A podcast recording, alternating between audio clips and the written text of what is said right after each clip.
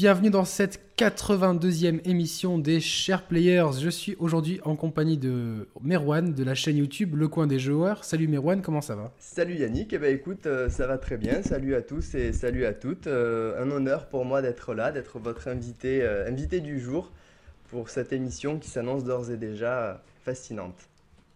Ah bah écoute, c'est un petit peu ton baptême hein, du feu aujourd'hui, donc euh, voilà, t'inquiète pas, ça va bien se passer. Tous ceux qui sont passés avant toi euh, s'en sont euh, plutôt bien sortis. Alors on va faire un petit tour de l'actualité du mois écoulé. Hein. donc on va parler de pas mal de choses et pas mal de chiffres, notamment puisqu'on a eu les bilans financiers qui sont tombés. Donc voilà. Absolument on a un programme euh, plutôt euh, sympathique. on va commencer bah, tout de suite, on va rentrer dans le vif du sujet avec les 60 millions de PS4 vendus par Sony. Et eh oui, déjà, c'est énorme, hein, énorme. En quoi En l'espace de 3 ans, bientôt 3 ans et demi, c'est ça? C'est ça. Euh, c'est énorme. Elle a presque rattrapé finalement, la, enfin, pas encore, mais bientôt la PS3.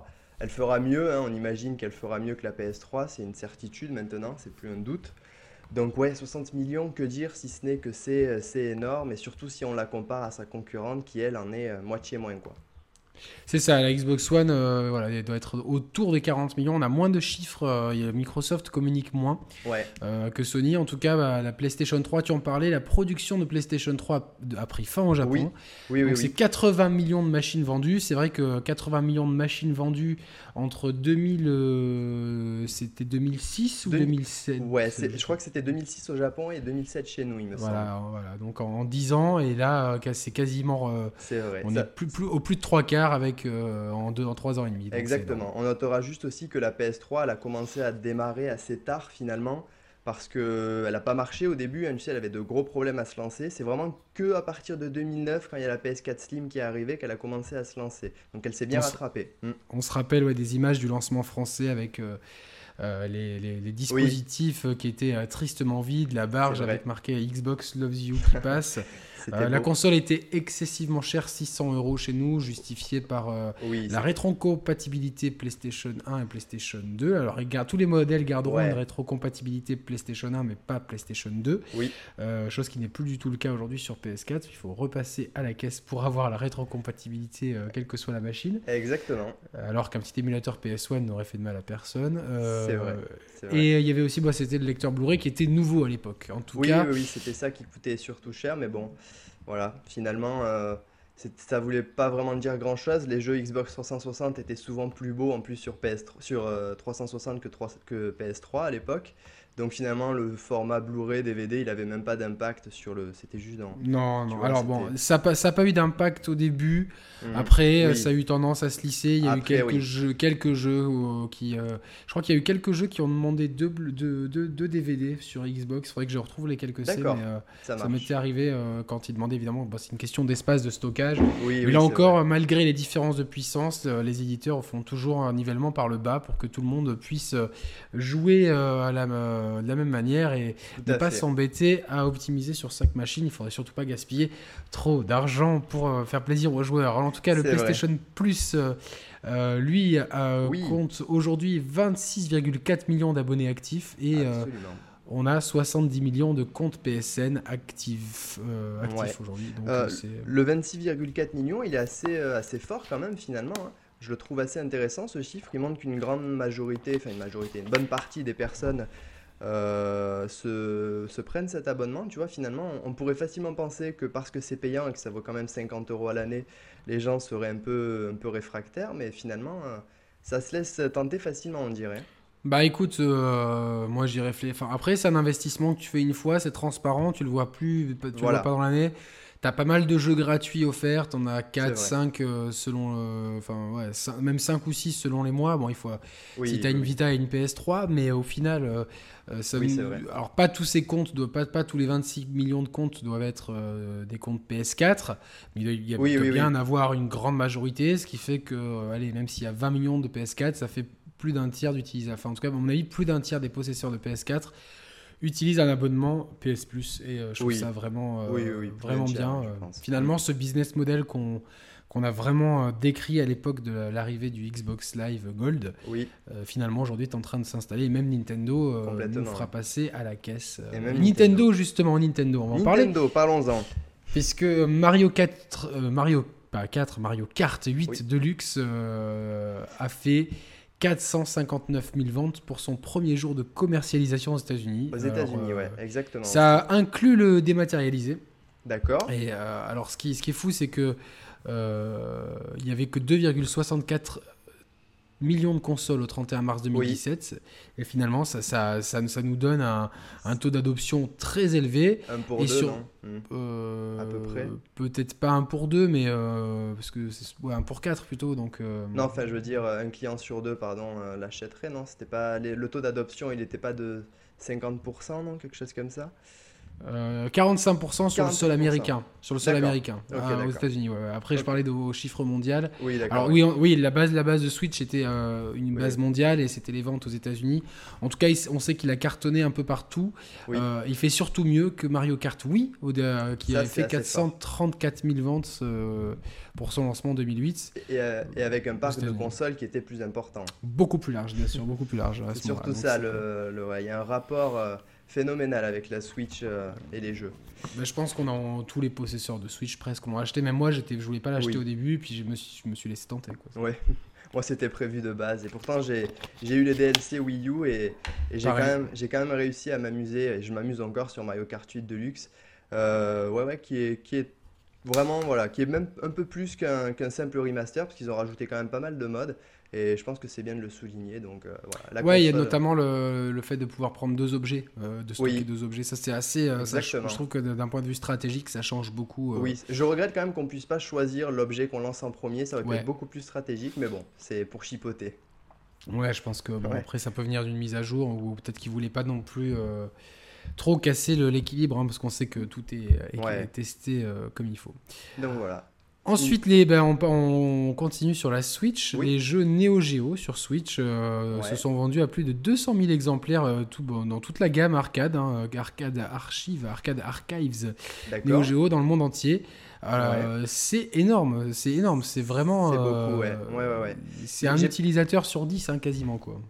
C'est vrai. Tu vois, moi, je, je me suis pas lancé encore. Toi, est-ce que tu as, tu as pu essayer ou pas? Oui, j'ai pu- pris euh, Garou Mark of the Wolves, un des euh, jeux de baston emblématiques de Oui. euh, la Neo Geo, sorti en 99. Donc, euh, pour beaucoup, l'apogée de la baston 2D chez Street Fighter, c'est Street Fighter 3.3. euh, euh, Ouais. et, sur, et pour les jeux SNK, c'était Garou Mark of the Wolves, qui était le dernier épisode de la saga Fatal Fury, Ouais. euh, qui, euh, qui est peut-être jamais sorti officiellement en Europe. C'est pour ça qu'il s'appelle Garou, euh, Mark of the Wolves. Et, enfin, il est sorti plus tard, donc du coup aujourd'hui c'est Garou et c'est un jeu de baston 2D très très solide, vraiment. D'accord. J'ai jamais essayé, donc ça sera peut-être l'occasion de m'y mettre. c'est- l'école SNK, donc c'est pas forcément c'est Hmm. pas forcément ce qu'il y a de plus euh, de plus facile à rentrer dedans, mais c'est peut-être moins austère que d'autres jeux de, Oui, de oui, oui. SNK.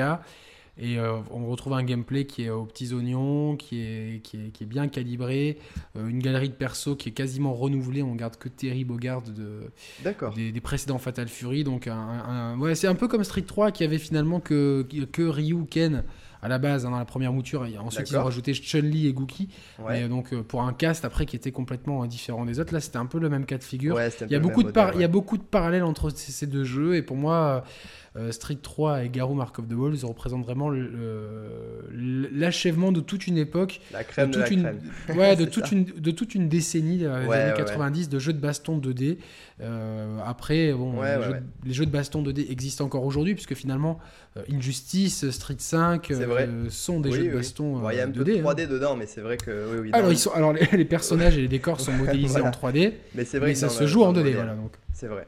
Donc, vrai. euh, mais voilà, c'est là, là on, on parle vraiment de sprite et de choses comme ça. Donc, Oui, euh, oui. Et euh, à ce propos, c'est vrai que je, je, je trouve que ça serait bien que Capcom, euh, ayant, ayant fait Ultra Street Fighter 2 sur Switch, soit Oui. inspiré et nous sorte peut-être le, le portage euh, Street Fighter 3 Online Edition qui était sorti bah, sur PS3 et, Xbox 360, voire euh, Ouais. bah, Street Fighter 4 qui lui était ressorti sur Oui, PS4. Et là, moi, j'avoue que je serais plutôt preneur parce que j'ai très bons souvenirs sur Street Fighter 4, jeu exceptionnel. Waouh. Ouais, ouais, pour moi, c'est. Euh, pour moi, c'est voilà, c'est euh, le, Street Fighter moderne. Je le préfère à Street 5. Hein, oui, oui, moi aussi, oui, largement. vraiment. Est-ce que si Street 5 avait été complet de base, tu l'aurais préféré à Street 4 Non, ça non, non, non, parce que c'est vraiment une question de, de gameplay. Vraiment, je, ouais, ouais je m'ennuie un petit peu dans, dans, la, dans, le rythme du jeu. Tu vois, aujourd'hui, il est sorti euh, au jour d'enregistrement, 31 mai. Euh, il est sorti la, la, mise à jour, euh, la grosse mise à jour de Street 5. Qui, rajoute des coups à certains persos, de nouvelles priorités, nouvel équilibrage, nouveaux persos, deux stages, et donc il y a tous les défis qui permettent d'apprendre un peu les combos par personnage. Alors enfin les défis sont un petit peu plus relevés, mais je, en, faisant ça, on voit quand même les limites, tu vois, de, de, Street 5 d'un point de vue technicité. Alors, ça sera sûrement un avantage pour, pour, pour certains, mais à, titre de comparaison, les, les défis dans, dans, Street 4, oui. Euh, j'en ai un peu chié pour les terminer. C'était pas certains, pareil, ouais, c'est vrai. Certains, je les certains, j'ai jamais réussi à les finir, faut vraiment... Euh, alors, je comme je l'ai joué sur plusieurs supports, certains, je les ai finis dans l'autre, dans l'autre. Globalement, disons que je les ai, je, les, je crois que je les avais remplis à 95%, mais c'est je pourrais pas les faire nature comme ça, alors que là, je les enchaîne quand même assez euh, rapidement. Euh, euh, donc, mais donc, juste, du coup, c'est quelque chose que je me dis, tiens, pour la Switch, hmm. ça pourrait, autant Street 4, peut-être, oui, pourrait être, ça pourrait être un peu plus chiant à jouer sans, sans stick arcade ou quoi. Street 5 peut largement se jouer sans stick arcade, c'est mieux avec, mais ah sans, il peut se jouer. Et il s'y prête très bien. D'ailleurs, je suis un petit peu surpris que Tekken 7 ne sorte pas sur Switch. Ouais, ouais. Parce que tu te rappelles qu'à la sortie de la Wii U, on avait eu Tekken Tag Tournament 2. Absolument, avec des petits bonus et tout. Euh, Kazuya en Link, non Ou quelque chose comme ça. ouais, il y, avait des il y avait des costumes. Ouais, il y avait... ouais c'était ouais, c'était original. Une petite touche Nintendo dans Tekken, c'était cool. Mais oui, c'est vrai, il était là et il tournait, il tournait très bien. quoi. Il était bon il avait un peu de retard par rapport euh, à PS4 forcément, mais si tu je l'ai pas vu tourner moi sur, sur Wii U donc. Euh. Ouais, mais si tu le comparais voilà à la version PS3 par exemple, il avait euh, il avait il était très bien. Non, moi je l'ai vu et franchement c'était très bien, c'était fluide, c'était plutôt joli et puis voilà. Mm.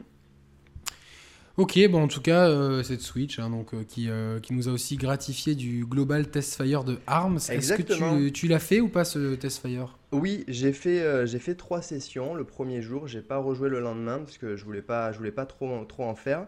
Écoute, c'est un jeu qui surprendra, je pense, pas autant que Splatoon à l'époque, mais qui, je pense, a quand même des atouts que qu'on connaissait pas. Il y a des vraies possibilités de gameplay, c'est varié, il y a, il y a plein de choses. Alors après, c'était qu'une démo, on n'a pas pu non plus, euh, pas pu non plus euh, faire trop de choses. Mais Combien de personnages étaient disponibles? Parce que je ne l'ai pas euh, fait en fait. Ouais, je crois que c'était 8, si je dis pas de bêtises. 6 ou 8, mais je crois que c'était 8. J'ai pas le chiffre en tête exact. J'en ai essayé 3 en tout, je crois.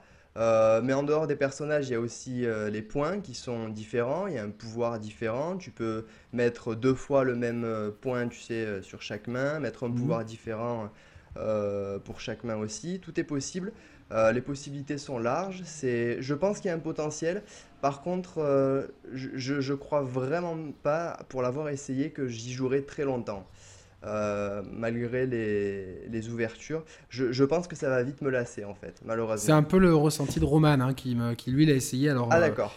Euh, ouais, on, en a parlé au téléphone hier, il n'était pas, pas convaincu. Il m'a dit Je ne suis, pas convaincu ça. Euh, pour l'instant, parce qu'il me dit J'ai peur que sur la durée, le jeu ait du mal à trouver un second souffle, en fait. Enfin, ouais. Et je, pense, et, ouais, et je pense que les, les DLC, enfin le contenu gratuit qui a été annoncé tout le long, je suis pas sûr qu'il suffira à, à combler ça. tu peux rappeler aux auditeurs qu'est-ce que c'est que ce contenu gratuit? Euh, oui, alors le contenu gratuit, ce sera du coup des nouveaux modes de jeu qui seront euh, annoncés, enfin qui seront proposés aux joueurs. Il y aura aussi des personnages en plus, je crois, et euh, des armes en plus, il me semble, si je ne dis pas de bêtises. Donc voilà, c'est vrai que ça serait un bon moyen d'entretenir le jeu sur le long terme, mais là où Splatoon arrivait à... Après, c'est vrai qu'il souffre un peu de la comparaison parce qu'il a un peu le même parcours, en nouvelle licence qui débarque un peu de nulle part comme ça. Mais euh, voilà, après là où le jeu euh, a un potentiel, vraiment j'ai été agréablement surpris par le motion gaming. Euh, moi, Ah j'allais te demander les, les, contrôles, qu'est-ce que tu as testé, qu'est-ce qui marche, qu'est-ce qui marche pas? Ouais écoute, j'ai essayé toutes les, toutes les possibilités. Alors au Joy-Con Grip, c'est moyen, c'est le mode un petit peu qui m'embête le plus. Je trouvais ça pas ergonomique. pourtant j'avais sur Zelda par exemple, je, je, trouvais que ça passait bien, mais là sur Arms moins. Euh, le motion gaming, donc je disais, qui est vraiment extra, ça répond au doigt et à l'œil.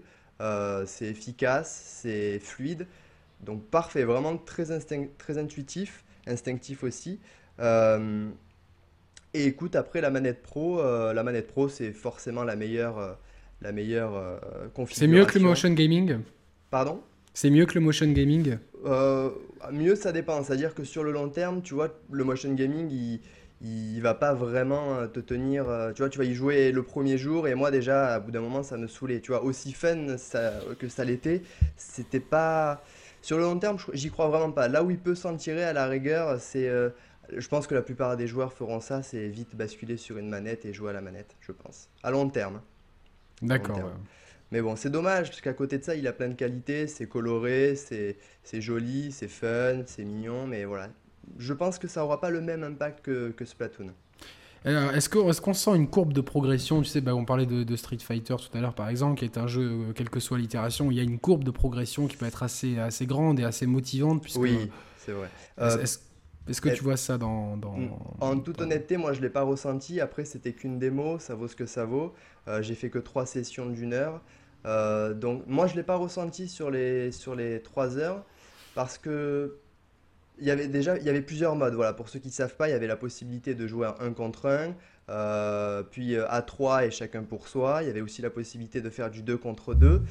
Et il y a un peu de hasard dans tout ça. Il y a beaucoup de hasard.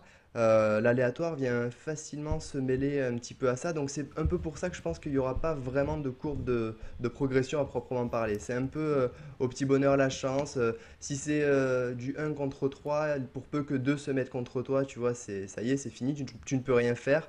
Parce que ça se joue à, on, peut, on peut jouer à plus que 1 contre 1, c'est ça? Oui, exactement. Tu ah, peux faire du, voilà, du 1 contre 1, du, du 2 contre 2, et il y a du 1 contre 1 contre 1, quoi, tu vois? Bon, d'accord. Mais c'est surtout, à mon avis, le 1 contre 1 qui doit être le plus drôle, j'imagine. Ouais, c'est le, le meilleur mode. Le 2 contre 2, ça va. C'était, c'était assez fun aussi. Mais alors, c'est vrai que le mode euh, à 3, euh, je, le, je doute vraiment de ses, de ses capacités. Ça, j'y crois pas trop. Et puis, il y avait le mode volet aussi. Le mode volet que j'ai trouvé sympa, mais pareil, euh, moins ludique que ce que je l'avais espéré. C'est un mode de volleyball, c'est ça? Ouais, c'est ça, ouais, exactement. Voilà, on va se renvoyer la balle.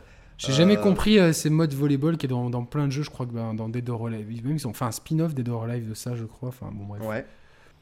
D'accord. Je, crois que dans un Tekken, il y avait ça aussi. ouais, dans, je crois qu'il avait rajouté sur. Alors oui, c'était le mode. Euh, Tekken 3 déjà, non Ouais, ça y était, ouais. Ouais, ouais, c'était un truc sur la plage, là. Exactement, ça y était très tôt, ouais, déjà. Ouais, c'est là pour faire bien, mais.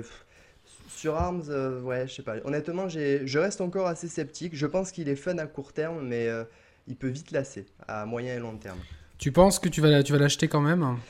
Euh, Je remets un petit peu ça en doute, tu vois. Je le remets un peu en doute. C'était prévu. Euh, il faut que je teste ce week-end du coup, parce qu'il y aura deux autres, enfin il y aura deux jours d'essai encore aux mêmes heures. Euh, samedi et dimanche, si je dis pas C'est à, quelle heure? Alors, je crois que c'est les mêmes heures, c'est 14, enfin c'est 2h du matin, 14h et 20h. D'accord.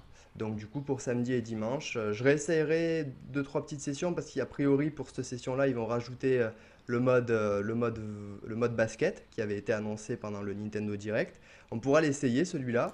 tu vois, tous, ces, tous ces modes de jeu là, tu vois, qui rajoutent, c'est bien, mais c'est du gadget. Je pense que ça prend du, temps, ça prend du temps, ouais, du remplissage, ça prend du temps de développement. Alors qu'au final, enfin, essaye de te concentrer sur ton jeu. Alors, je je sais pas si j'y participerai parce que j'ai quand même envie de le prendre et euh, j'aime bien découvrir les jeux. Ouais, euh, ça serait dommage de, euh, ouais, de, te, de, te, frustrer un peu en avance euh, comme ça. Bien sûr. Après, voilà, on attend de voir. Hein. Est-ce qu'il y aura un mode solo On imagine qu'il pourrait y avoir quelque chose. Oui, je crois, qu'il je crois qu'ils ont annoncé un mode solo. Hein. Voilà, donc tu vois, moi, c'est ça à la rigueur qui pourrait m'intéresser. S'il y a un petit truc sympa, même si c'est à peine scénarisé, voilà. C'est pour ça, mon, mon avis n'est pas définitif encore, vraiment. Voilà. un peu refroidi alors. Un peu refroidi. Voilà, refroidi, mais pas totalement, on va dire mitigé. D'accord. Alors, on va passer aux, chiffres. On a pas mal de, trucs à dire sur les, sur les chiffres. Oui, dis-nous. Euh, ben, on va commencer parce que les bilans financiers sont, sont, tombés. Donc, on va, ben, on va, commencer par Square Enix. Ouais, ok. Qui réalise le meilleur bilan financier de son histoire, ni plus ni moins. Bah écoute. 2 euh, milliards d'euros de chiffre d'affaires et un bénéfice net de 161,6 millions d'euros. Euh, c'est très bien, franchement, c'est euh, beaucoup, Alors, ça reste peut-être loin de certains. Oui, oui, euh, forcément. de, certains, évidemment. Bien sûr. Mais voilà, c'est grosse performance de Final Fantasy XV, oui. c'est sûr. Bonne performance de Deus Ex Mankind Divided, même si ça n'a pas atteint les objectifs prévus. que j'ai quand même fait. moi, moi, je l'ai beaucoup aimé. Ah pas autant que Man Revolution, on en avait peut-être parlé, je sais pas Ouais, ouais, mais en off, on en avait parlé. Ouais, voilà, c'est ça. Et, euh, mais ouais, ouais, il y avait vraiment quelque chose, ça marche aussi bien, ça traite de sujets. Euh, ouais, c'est bien, c'est bien, bien. Ah, et puis à jouer, c'est vrai, vraiment cool. À jouer, c'est un, un, bonheur. Dans le même genre, je préfère un peu. Enfin, même genre pas si loin que ça, on va dire, euh, jeu à, la jeu à première personne euh, hmm. dans lequel tu choisis ton approche et tu modules ton gameplay. Ah, euh, je vois. Tu je préfère Dishonored, 2, Dishonored 2 à ma préférence, largement. D'accord. pour son level design. Après, c'est vrai qu'il y a toute une ah, ambiance des Ex qui est. Qui est Oui, oui. Ah ouais, mais j'ai trouvé, la, trouvé la ville de Prague, tu vois. alors je sais plus si on l'a dit pendant le live ou en off, mais il me semble que c'était en off. Bon, puis il y a des cas, les gens. C'était en off, ouais. ouais, ouais. Euh, je dis, ben, euh, la, ville de Prague, je l'ai trouvée pas mal, mais euh, je trouve qu'elle manquait peut-être un peu de cachet par moment. Ouais, d'accord. ce qui m'a énormément plu, que j'aurais aimé qu'on y reste plus longtemps, c'est ce ghetto, tu sais. oui. Les gens, les gens s'entassent et tout. J'ai trouvé vraiment que le level design. C'était génial. Il y avait vraiment une. Oui. Oui, pardon. Ben, je voulais juste dire, il y a un passage de Killzone Shadowfall qui ressemblait à un endroit exactement, ça Exactement, tout à fait. mais j'ai trouvé beaucoup plus inspiré dans Deus Ex Mankind Divided. Et euh, surtout, voilà, on sentait vraiment euh, toutes les problématiques euh, de misère sociale, d'injustice et d'inégalité étaient vraiment bien, représentées par ce niveau. Il y avait une vraie, une, vraie valeur ajoutée d'un point de vue artistique. Mm. Que je trouve qu'on avait aussi dans certains niveaux de, de Human Revolution et qu'on avait moins un petit peu ailleurs, moins oui. dans, dans, parce que dans, tous ces jeux-là, les intérieurs sont souvent moins inspirés que les extérieurs.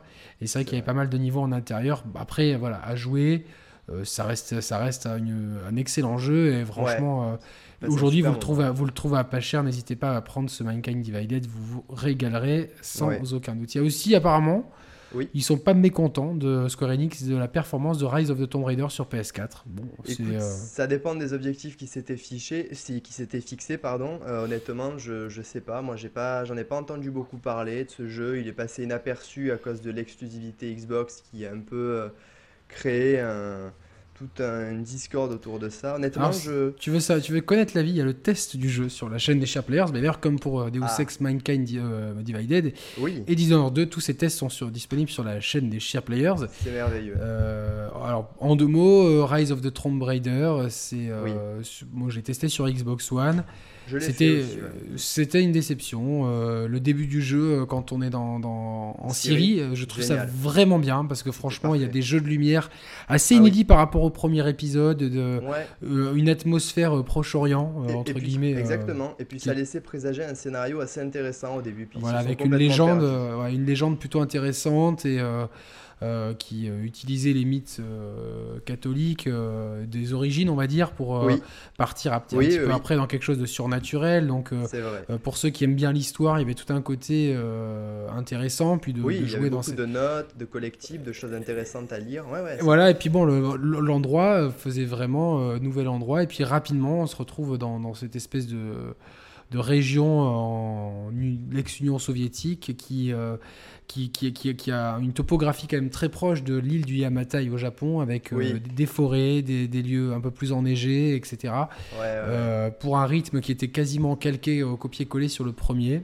Oui. Euh, pas, pas, beaucoup de surprises et graphiquement, en tout cas sur Xbox One, c'était pas trop mal à certains moments, mais à d'autres endroits, je crois quand, tu, quand on arrive à ce village là, tu sais, euh, aux trois quarts du jeu là, avec oui, des, oui, oui, oui, je vois, oui, oui. Des, alliés, un village d'alliés. Oui, mais, mais, là, je, le jeu scintillait, enfin, il y avait des, défauts techniques. Euh, D'ailleurs, je l'avais euh, fait sur Xbox One, moi, c'est vrai, je l'avais fait sur Xbox One aussi. Puisque je sais plus ma Xbox, mais ouais, c'est vrai que. Alors, je sais qu'il a été bien, bien poliché pour PS4 Pro. Hmm. Après, il, fallait toujours choisir un compromis, c'est un peu le, souci des portages PS4 Pro. Euh, mais euh, bon, après, après ça, reste, ça, reste, ça reste un, bon jeu. Ça, ça, se fait. L'occasion de dire, du coup, que ce mois-ci a été révélé que Shadow of the Tomb Raider qui s'intitule comme ça pour l'instant, ne sera pas montré à l'E3, mais plus tard dans l'année. Donc on, on, ah, mais j'étais complètement passé à côté de cette info. là. c'est le troisième opus, c'est ça? Oui, exactement. C'est le prochain, alors qui s'appelle comme ça, euh, du moins c'est un, nom qui avait fuité, ouais. Et euh, voilà, donc Shadow of the Tomb Raider qui a été dit par je ne sais plus quelle personne de Square Enix ou Crystal Dynamics que le, le, le jeu sera montré plus tard dans l'année, et non pas à l'E3. D'accord. Bon, voilà. Euh, bon, bah, à voir si. Euh, Pourquoi pas hein. C'est con parce que je trouve qu'ils, enfin en tout cas, ils ont une formule de base qui est, qui est vraiment bien, qui, qui faisait, qui s'inspirait intelligemment d'Uncharted, mais euh, quand même, on, qui s'en inspirait qui s'en ouais, voilà. Oui, Uncharted s'inspirait lui-même de Tomb Raider, mais. Mais oui, ils se sont repris des choses mutuellement, ouais. Le dernier Tomb Raider, enfin les, deux derniers épisodes, qui sont malheureusement à mon sens trop proches, mais arriver à digérer cette formule et à, à, aller plus loin justement que, que la copie d'Uncharted avec tout ce côté euh, le, crafting, euh, l'arbre de compétences, etc., qui pour le coup était, euh, était assez bien intégré dans le rythme du jeu. Tu passais pas ton temps à farmer, ah tu vois. c'était, tu progressais naturellement et puis tu, tu, tu, tu, ramassais des trucs et tu progressais. c'était une progression un, peu, un petit peu. naturelle, on va dire. Ouais, natu naturelle mm. et, et mm. fluide dans, dans, le rythme du jeu. C'était plutôt pas mal. Mais après, c'est, c'est, le rythme de l'aventure en fait qui dans, dans, le deuxième était trop proche du premier. et je trouve qu'il y a des choses qu'il fallait améliorer euh, entre le 1 et le 2 et que, que tous, les, enfin, tous les gens avec qui on avait discuté étaient d'accord et qui n'ont mm. pas, qui pas été du tout améliorés. Quoi. C'est, oui, euh, l'IA, des ennemis, voilà, ah c'est, une catastrophe. Au, au final, tu, tu, tu, tu prends pas de plaisir, tu as pas mal de skills. Il y a tout le côté infiltration aussi qui, qui, qui ils effleurent, mais putain, soit tu fais un truc d'infiltration, une composante d'infiltration et tu le fais jusqu'au bout Soit tu le, tu, tu, le fais pas à moitié comme ça, quoi. Enfin, tu, bon, c'est. Euh, bon, après, puis voilà, toutes ces histoires qui, qui ont, qui ont une bonne base de départ et qui, au mm. final, tu vois, ce, on dirait qu'ils osent pas, tu vois, genre euh, faire une histoire dense, tu vois, mais mettre, mettre un petit peu de, de profondeur dans l'écriture. Ça reste après des histoires. Euh, allez, le gamin de 10 ans, il peut la suivre et comme le. ouais, voilà, puis voilà, ils se sont reposés sur leurs acquis, quoi. Le premier a bien marché. Ils, font la même chose sur le 2. Voilà, on va rester dans la continuité. Euh, moi, j'avais le même problème, juste je fais une petite parenthèse sur ça, entre euh, Uncharted 2 et Uncharted 3. Uncharted 3 qui pour moi était presque un copier-coller du 2 sur certains trucs. Voilà, j'avais trouvé. Voilà. Mais tu sais quoi, j'ai eu ce, un petit peu ce truc-là en le faisant la première fois, Uncharted 3, pourtant à, hmm. à un an et demi ou deux ans d'intervalle. Hmm. Mais j'avais beaucoup aimé le 3 quand même, mais j'avais ce même oui, sentiment. Oui, aimé, ouais. Et bizarrement, en refaisant la compile sur PS4, où je les ai enchaînés à la suite, ouais. Eh ben, je sais pas, il, il j'ai pas eu du tout ce sentiment. Alors je sais que c'est sûrement parce que du coup tu euh, as l'impression de, tu vois, de qu'il n'y a pas, qu'il a pas de temps mort et que du coup je pense que tu différencies mieux les boucles de gameplay qu'il y a et, et euh, tu apprécies peut-être mieux les différents settings et euh, il y a une modélisation des personnages qui était un peu plus poussée, etc. Mais c'est marrant, ça m'a, ça m'a, ça me l'a, ça, me l'a moins fait au, au retour qu'à l'aller en fait. D'accord. C'est, quoi, des fois, pas trop chercher à comprendre. Mais ouais, voilà, moi j'avais eu ce sentiment là et voilà, là c'est peut-être plus poussé pour Tomb Raider quand même. vous pouvez retrouver aussi les tests de Uncharted de, Trilogy sur PS4 sur la chaîne Echar Players et le test évidemment test et émission spéciale d'Uncharted 4 euh, sur, euh, sur notre chaîne. tout est sur votre chaîne. Tout, tout, est là, tout est là. presque, presque. Euh, dernier petit point avec Square hmm. Enix qui s'est désolidarisé complètement, qui a lâché le studio danois IO Interactive. IO Interactive, l'auteur de Hitman. Euh, de, la, saga Hitman. Alors je trouve ça dommage parce que. C'est dommage, ouais. C'est dommage. Euh, Alors est-ce que tu as fait le, tu, tu, tu, as, tu fais la saga Hitman? Alors j'en ai fait quelques-uns, mais à l'époque je regardais surtout euh, mes frères y jouer. J'ai pas eu le temps de faire le, celui qui est épisodique, là, le dernier, qui s'appelle Hitman tout court, non d'ailleurs, je crois.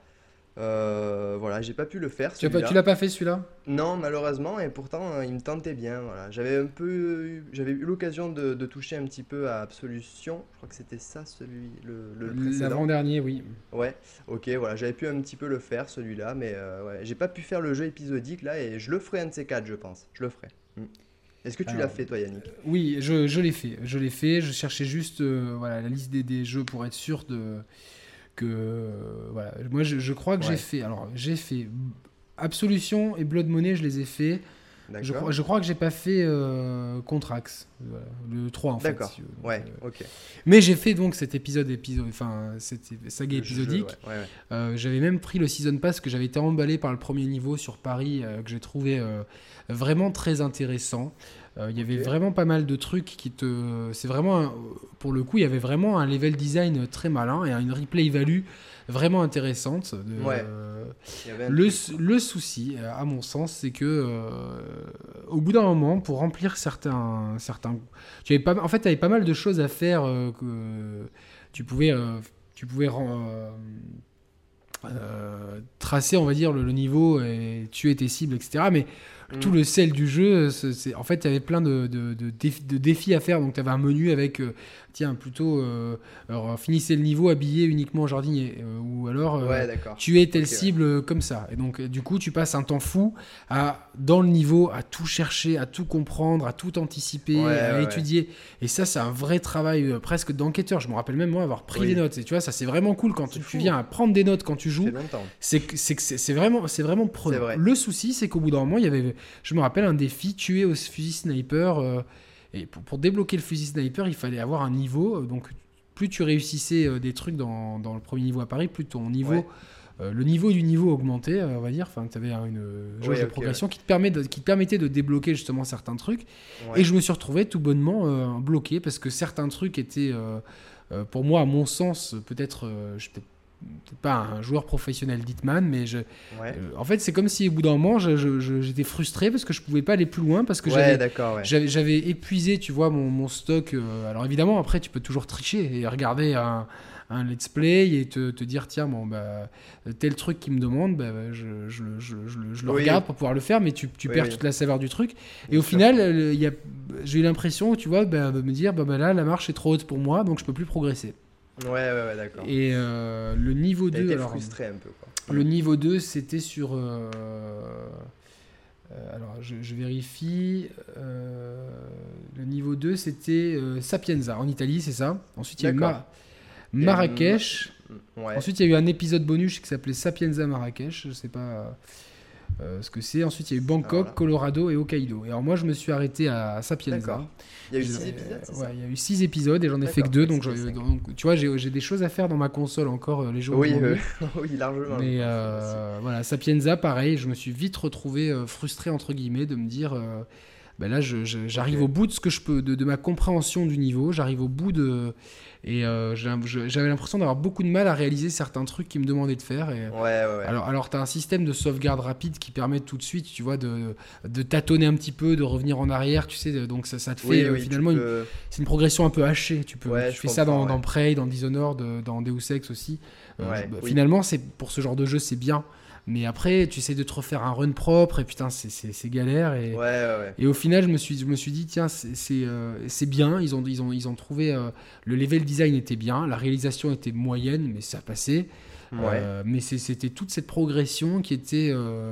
qui, était, qui est marrante, si tu veux, dans, dans, dans, les, dans les premières heures de découverte d'un gros niveau, mais qui devient vite, à mon avis, un peu frustrante. c'est ouais, ouais, je vois, ouais.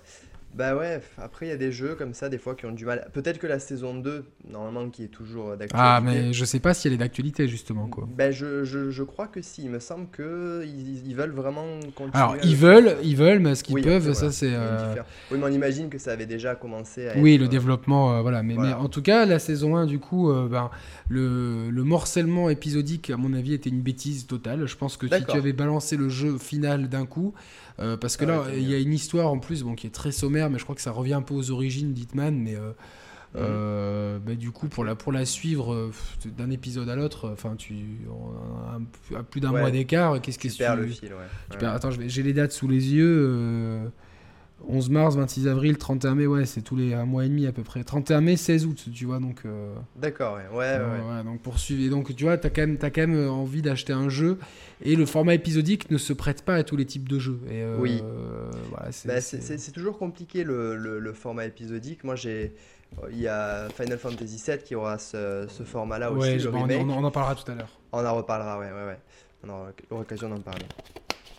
Mais euh, toi, tu, est-ce que tu as fait des jeux épisodiques? Euh, Beaucoup de Telltale. beaucoup de Telltale, ouais. après, il y avait. alors, juste pour s'arrêter un instant sur, sur Telltale, il y avait une époque où ils il savaient le maîtriser, c'est-à-dire que si tu faisais un épisode, même deux mois après, tu te souvenais de l'épisode précédent parce qu'il t'avait tellement marqué finalement que tu vois ce que. Mais il n'y avait pas un Previously On comme, matière comme dans les séries télé? Si, si, il y avait euh, exactement, il y avait il y avait ce, le, narrateur là qui nous, qui nous racontait ce qui s'était passé dans les, les, événements précédents. Et euh, ouais, ouais, les jeux Telltale le faisaient beaucoup. Alors moi, euh, ces jeux-là m'ont beaucoup lassé. Euh, je sais pas si tu as fait Batman récemment, qui était bien, mais qui... Non, non, non, non, parce que j'ai fait... Non, il y avait des trucs cool, mais franchement, voilà. J'ai même pas envie de faire Les Gardiens de la Galaxie, ça me décourage. Bizarrement, tu vois, j'ai pas fait Batman que j'adore, j'ai pas fait The Walking Dead. J'ai fait Game pas fait le Walking Dead, les deux saisons? Non, non, non. Ah oui, c'est. je pense que tu dois absolument corriger, euh, corriger ça. Non, je sais, mais j'aime pas la série télé en fait, bizarrement. donc. Euh. D'accord. Ok. Mais je pense que ça sera différent là. Ouais, ça peut être différent. Honnêtement. Mais euh, j'ai pas fait ça et j'ai fait Game of Thrones que j'avais trouvé euh, vraiment. Qui est, pourri, moi. Bah, franchement, quand tu es fan de la série, tu, tu, tu, tu n'y trouves pas ton compte du tout. quoi. C'est c'est une véritable catastrophe ce qu'ils ont fait. Donc, euh, Alors, attends, il y avait un ou deux épisodes qui étaient pas trop mal, mais en les fin deux, de compte... les, deux premiers étaient cool. Franchement, les deux premiers exactement, étaient cool. Mais, euh, ouais, les deux premiers étaient bien. Mais du coup, c'est vrai que la suite est tellement pourrave que ça. Mais en fait, tu as vraiment l'impression, tu vois, parce que c'est un. Alors, un... pour ceux qui savent pas, c'est un spin-off dans l'univers de la série. Exactement. Euh, avec des personnages qu'on ne verra jamais dans la série. Voilà. Et globalement, euh, c'est euh, une famille du Nord, c'est les, les Stark Beasts, tu vois, qui se retrouvent avec le même. c'est ça, qui s'appelle les Forestiers d'ailleurs. ouais, les Foresters, c'est ça, parce que moi je l'ai fait en VO. Et les, forestiers les, les, les, forestiers, donc les donc, ouais, donc c'est. Ces braves forestiers, ils ont le, globalement c'est le, même destin que les Stark, donc c'est pareil. les familles, tu vois, influente dans le nord, et puis du jour au lendemain, euh, tout le monde les trahit, ils se retrouvent éparpillés aux quatre coins du royaume. Et, euh, Ouais, ouais. Il y a, y a, un vrai moment de grâce à la fin de l'épisode 2. Ils ont réussi un coup de maître un peu à l'époque de, de, Walking Dead. Mais l'une des oui, séries. Oui, oui, oui. Qui, je sais pas si tu te souviens, voilà. Il y a l'une des séries qu'il faut faire absolument, et c'est peut-être euh, leur dernière de bien, c'est Wolf Among Us. Ah bah c'est ça. C'est moi j'ai fait, j'ai fait, euh, putain mais je l'ai pas fini. Extraordinaire. Mais, mais, vraiment moi je connaissais pas du tout ce truc là. Euh, moi non plus, j'ai découvert ça avec le jeu. Et pareil, la musique elle défonce, l'ambiance ah, et tout. l'ambiance un peu à la Dick Tracy, tout ça. Enfin c'est. Ouais, c'était extraordinaire les idées. Puis là le format épisodique avait vraiment du sens, tu vois, ça créait de l'attente ça crée, ça crée quelque chose, tu vois. Il y avait et Tales from the Borderland, from the Borderland, pardon, qui est euh, qui est cool aussi, hmm, très très marrant. Sinon, Sinon bon. ça c'est les jeux Telltale. Je pense que la formule est en train de. C'est le moteur aussi qui a un problème. Bah mais même le le, le, le, rythme de ces jeux-là, puis euh, enfin. je pense qu'ils ont, ils ont Telltale a besoin impérativement de, de changer de formule. Euh, dans les jeux épisodiques, il y a eu Life is Strange qui m'a marqué. Bon, puis, bon on, avait mis la news un peu plus bas, mais je vais la remettre euh, euh, comme ça, je me retrouve. Oui, oui, oui. Euh, pour les, ouais, ouais, pour un peu plus loin. Ben, Life is Strange, j'avais adoré, j'avais adoré Life is Strange. Je sais pas si tu l'as fait. Écoute, je ne l'ai pas fini. J'ai dû faire j'ai pas dû finir le 2, j'ai fait le 1, j'ai pas fini le 2 et je sais pas, j'ai arrêté par manque de temps mais le ah, il faut, il faut, il faut, il faut, le, il faut. Le peu que j'ai fait, c'est génial et je sais même pas pourquoi je m'y suis pas remis. C'est il y a euh, des fois des jeux comme ça, tu sais, on, y joue et puis ils sont bien. Mais puis on, on reçoit un nouveau jeu et tout, puis on les oublie plus tard et puis. Euh, ou alors. je garde toujours dans un coin de ma tête en plus. Ah non mais ça c'est vraiment, vraiment Merwan fais-le parce que je vraiment en termes d'écriture, d'ambiance, de direction artistique et même de gameplay, j'ai trouvé ça vraiment. Euh, ouais, ouais, ouais. après tu, tu, tu, reviens pas à autre chose. Après c'est pas vraiment bon. c'est oui c'est un jeu narratif mais tu reviens pas, tu reviens il a un peu plus que ça et tu reviens pas justement à, à, Telltale après avoir fait Life is Strange selon moi. Donc Life is Strange qui aura une suite. Euh, Exactement. Dontnod, la... ils l'ont dit chez Dontnod, donc c'est cool, c'est une bonne chose et je pense que la fin du premier, alors la fin du premier, tu il y, avait un choix entre deux fins, donc sans te spoiler, je vais pas t'expliquer ce qui s'est passé, mais tu avais, un choix entre deux fins. Euh, les, deux ont, les deux ont un impact intéressant ou il y en a une qui est forcément à privilégier que l'autre? Est-ce que les deux euh, sont réussis quoi? J'en ai fait une et j'ai regardé l'autre sur internet. Je pense que les deux reflètent bien euh, le, certains choix que tu fais. Et ce sont deux, deux fins qui sont consistantes. Et à mon sens, il serait intelligent de peut-être d'utiliser d'autres personnages. Ça serait malin, ça serait. je pense que oui. quand une œuvre est très bien comme ça, laisse-la. ça, serait, ça serait intelligent de partir sur le modèle Fargo, donc cette série des frères Cohen qui une excellente série. ou Trop Détective, hein, pour ceux peut-être un peu plus connus que Fargo. En tout cas, ce sont deux, deux, deux séries qui euh, utilisent des personnages euh, différents d'une saison à l'autre. Donc, euh, D'accord. Personnage est différent. Alors, dans Fargo, le setting, c'est la même ville, c'est la ville de Fargo, et donc les saisons se, se passent pas toujours au même moment, donc il y a peut-être des personnages que tu peux voir un peu plus jeunes, etc. Mais globalement, ce sont des, intrigues indépendantes avec des persos indépendants. J'aimerais bien voir ça pour le, pour, la, pour le Life is Strange 2, personnellement. Ouais, ouais, ouais. Voilà. Ouais, je pense qu'il y a un potentiel, hein. il, y a, il y, a, moyen de faire quelque chose. Ils se sont pas pressés pour faire une suite, tu sais, euh, ils ont pris leur temps. Euh, ils n'ont pas sorti une suite l'année suivante, tu vois. C'est donc on peut estimer. Mais ils sont sur, euh, ils sont sur Vampire aussi, donc. oui, c'est vrai. Qui tarde à pointer le bout de son nez. Est-ce que vrai, ouais. on a vu, on a vu, il y a eu des, quelques previews. Elles étaient mitigées, mais on va dire plutôt enthousiaste que négative, mais quand même, elle, elle, soulevait quelques points d'interrogation. Euh, peut-être qu'ils ont revu certaines choses et c'est bien d'être à l'écoute aussi de, ces, de, ces, previews euh, qui se font. exactement, il faut regarder un petit peu des fois, euh, voilà, jamais. Est-ce que tu avais fait Remember Me? Euh, oui, alors c'est marrant, c'est marrant, j'avais dû le faire et je l'ai fait exprès pour euh, un, exposé que je devais faire dans le cadre de mes études. c'est un truc qui a totalement rien à voir. Du coup, je me suis mis à jouer pour mes études et oui, je l'ai fait exprès pour ça et c'était euh, et c'était ouais un, bon moment. Il y avait plein de bonnes idées, je trouve. après, c'était pas parfait, c'était quand même perfectible, mais j'ai passé un bon moment dessus. Ouais, ouais moi aussi, moi j'ai vraiment, moi j'ai kiffé la direction artistique. Je trouvais que le Néo Paris avais des, vraiment des idées euh, vraiment bonnes. Alors nous, toi et moi, on, vient du sud de la France, donc je pense qu'on a un autre. Euh, ouais, ouais, mais on a, on a un œil peut-être un peu euh, idyllique, de, on a une vision un peu idyllique de Paris, et je trouve que quand, quand tu. C'est vrai, t'as raison. je, je trouvais qu'il y avait bon, peut-être certains clichés parisiens qui étaient. En tout cas, la ville de Paris était bien imaginée dans ce futur, dans ce futur-là. Je trouvais que le personnage. il y avait quelque chose. Le personnage de. Comment elle s'appelait euh, Putain, j'ai envie de dire Faith, euh, non, c'est dans Mirror's Edge. Euh, attends. Hmm. Ah purée, j'ai plus son nom. Bon bref. J'ai fait il y a pas si longtemps en plus. Hein. bon bref, l'héroïne. Ça me reviendra. L'héroïne était assez stylée, un peu métisse, tu vois, enfin vraiment urbaine, cool. Et puis moi j'aimais bien le système de combat qui avait été supervisé par Yoshinori Ono, donc le producteur euh, de Street Fighter. Street, ouais. Euh, donc il était venu donner un coup de main parce que le jeu était euh, publié par Capcom. oui, oui, oui, oui, c'est vrai. Et donc, voilà, il y, donc il y avait un système de combat qui était sur un, système de combo qui était assez. C'était bien foutu. C'était bien foutu. Un peu répétitif. Un peu répétitif et, mm. pas, pas, forcément instinctif pour les premiers moments. Ouais, c'est vrai. Mais euh, voilà, non, non, mais je pense que. Je pense que il avait son public. Il visait un public. ouais, et je, à mon avis, il n'a pas eu le succès qu'il méritait. Je pense qu'il aurait, mérité, il aurait, il aurait mérité mieux. Il a failli couler Dontnod et euh, je suis content qu'il se soit redressé avec Life is Strange. On va avancer, mais Rouen, au prochain sujet. Allons-y. Euh, les chiffres d'affaires toujours avec Konami. Et Konami, bon, qui a eh un chiffre d'affaires en baisse de 8%, qui ne réalise plus que 1,85 million d'euros, mais un bénéfice en hausse de 110 millions d'euros. Euh, donc, euh, c'est-à-dire qu'ils ont, euh, ils ont écoulé moins de marchandises, oh, globalement, hein, pour, ceux, pour, pour les enfants. et globalement, ils ont écoulé moins de marchandises, mais ils ont gagné plus d'argent sur ces marchandises écoulées. Voilà, donc c'est vraiment le, la, schématisation, le, très, très grossier de tout ça. Oui, c'est très simple. Au alors, alors 210 millions d'euros de bénéfices, c'est plus que Square Enix, donc, qui avait fait 161 millions d'euros.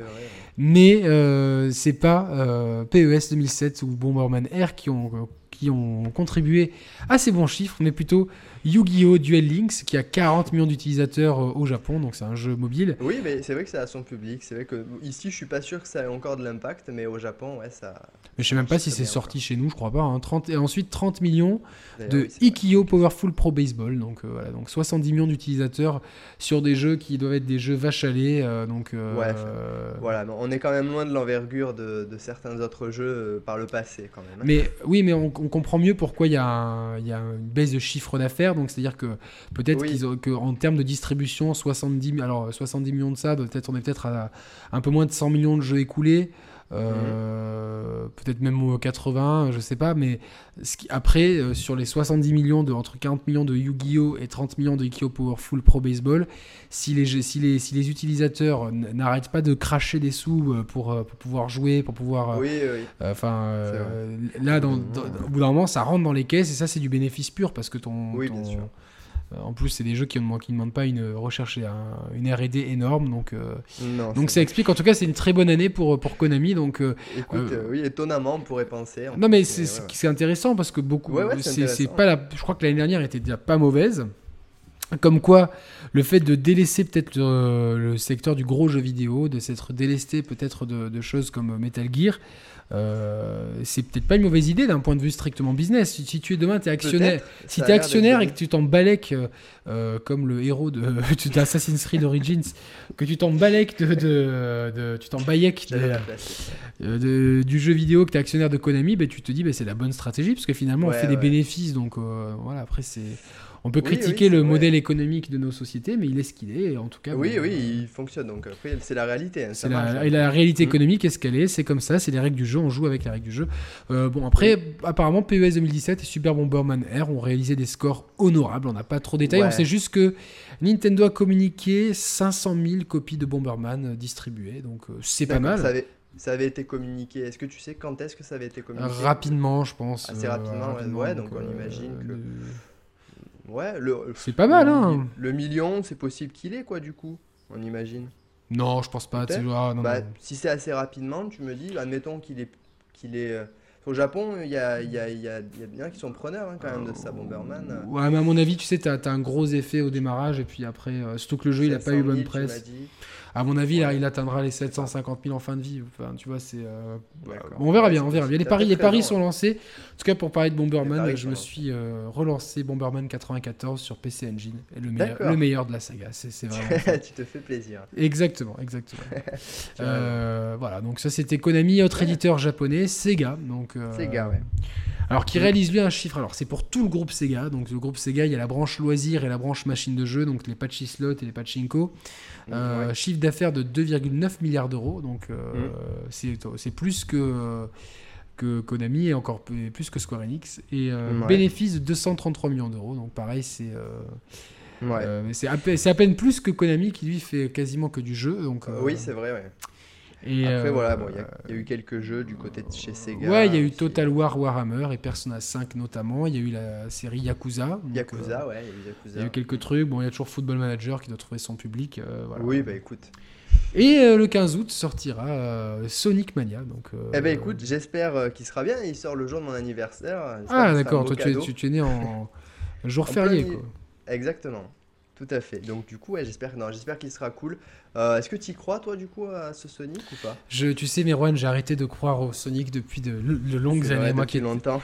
moi qui étais un, moi qui ai vécu l'arrivée de Sonic, hein, euh, parce que j'ai euh, petit, les mascottes de, Sega, c'était plutôt Alex Kidd, et puis après, au début de la Mega Drive, ils ont mis, mis un peu sur Michael Jackson, et puis ils ont voulu vraiment avoir leur icône. Et puis c'est au moment où tout le monde cherchait à avoir sa mascotte. Je me rappelle d'ailleurs de Konami qui avait. Euh, putain, comment il s'appelait Rocket, je sais pas quoi. Attends, je vais, je vais vous dire ça tout de suite. Vas-y.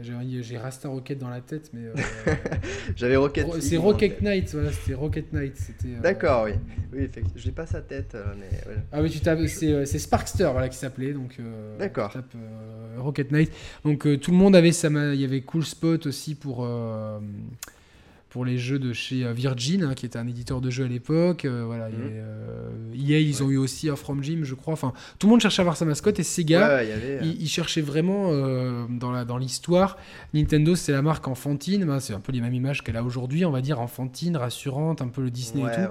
Et Sega, ça voulait, ça, ça, ça, a été un peu le pour la communication de la Mega Drive, ça a été un peu précurseur de ce que ce qu'allait être la communication de la PlayStation.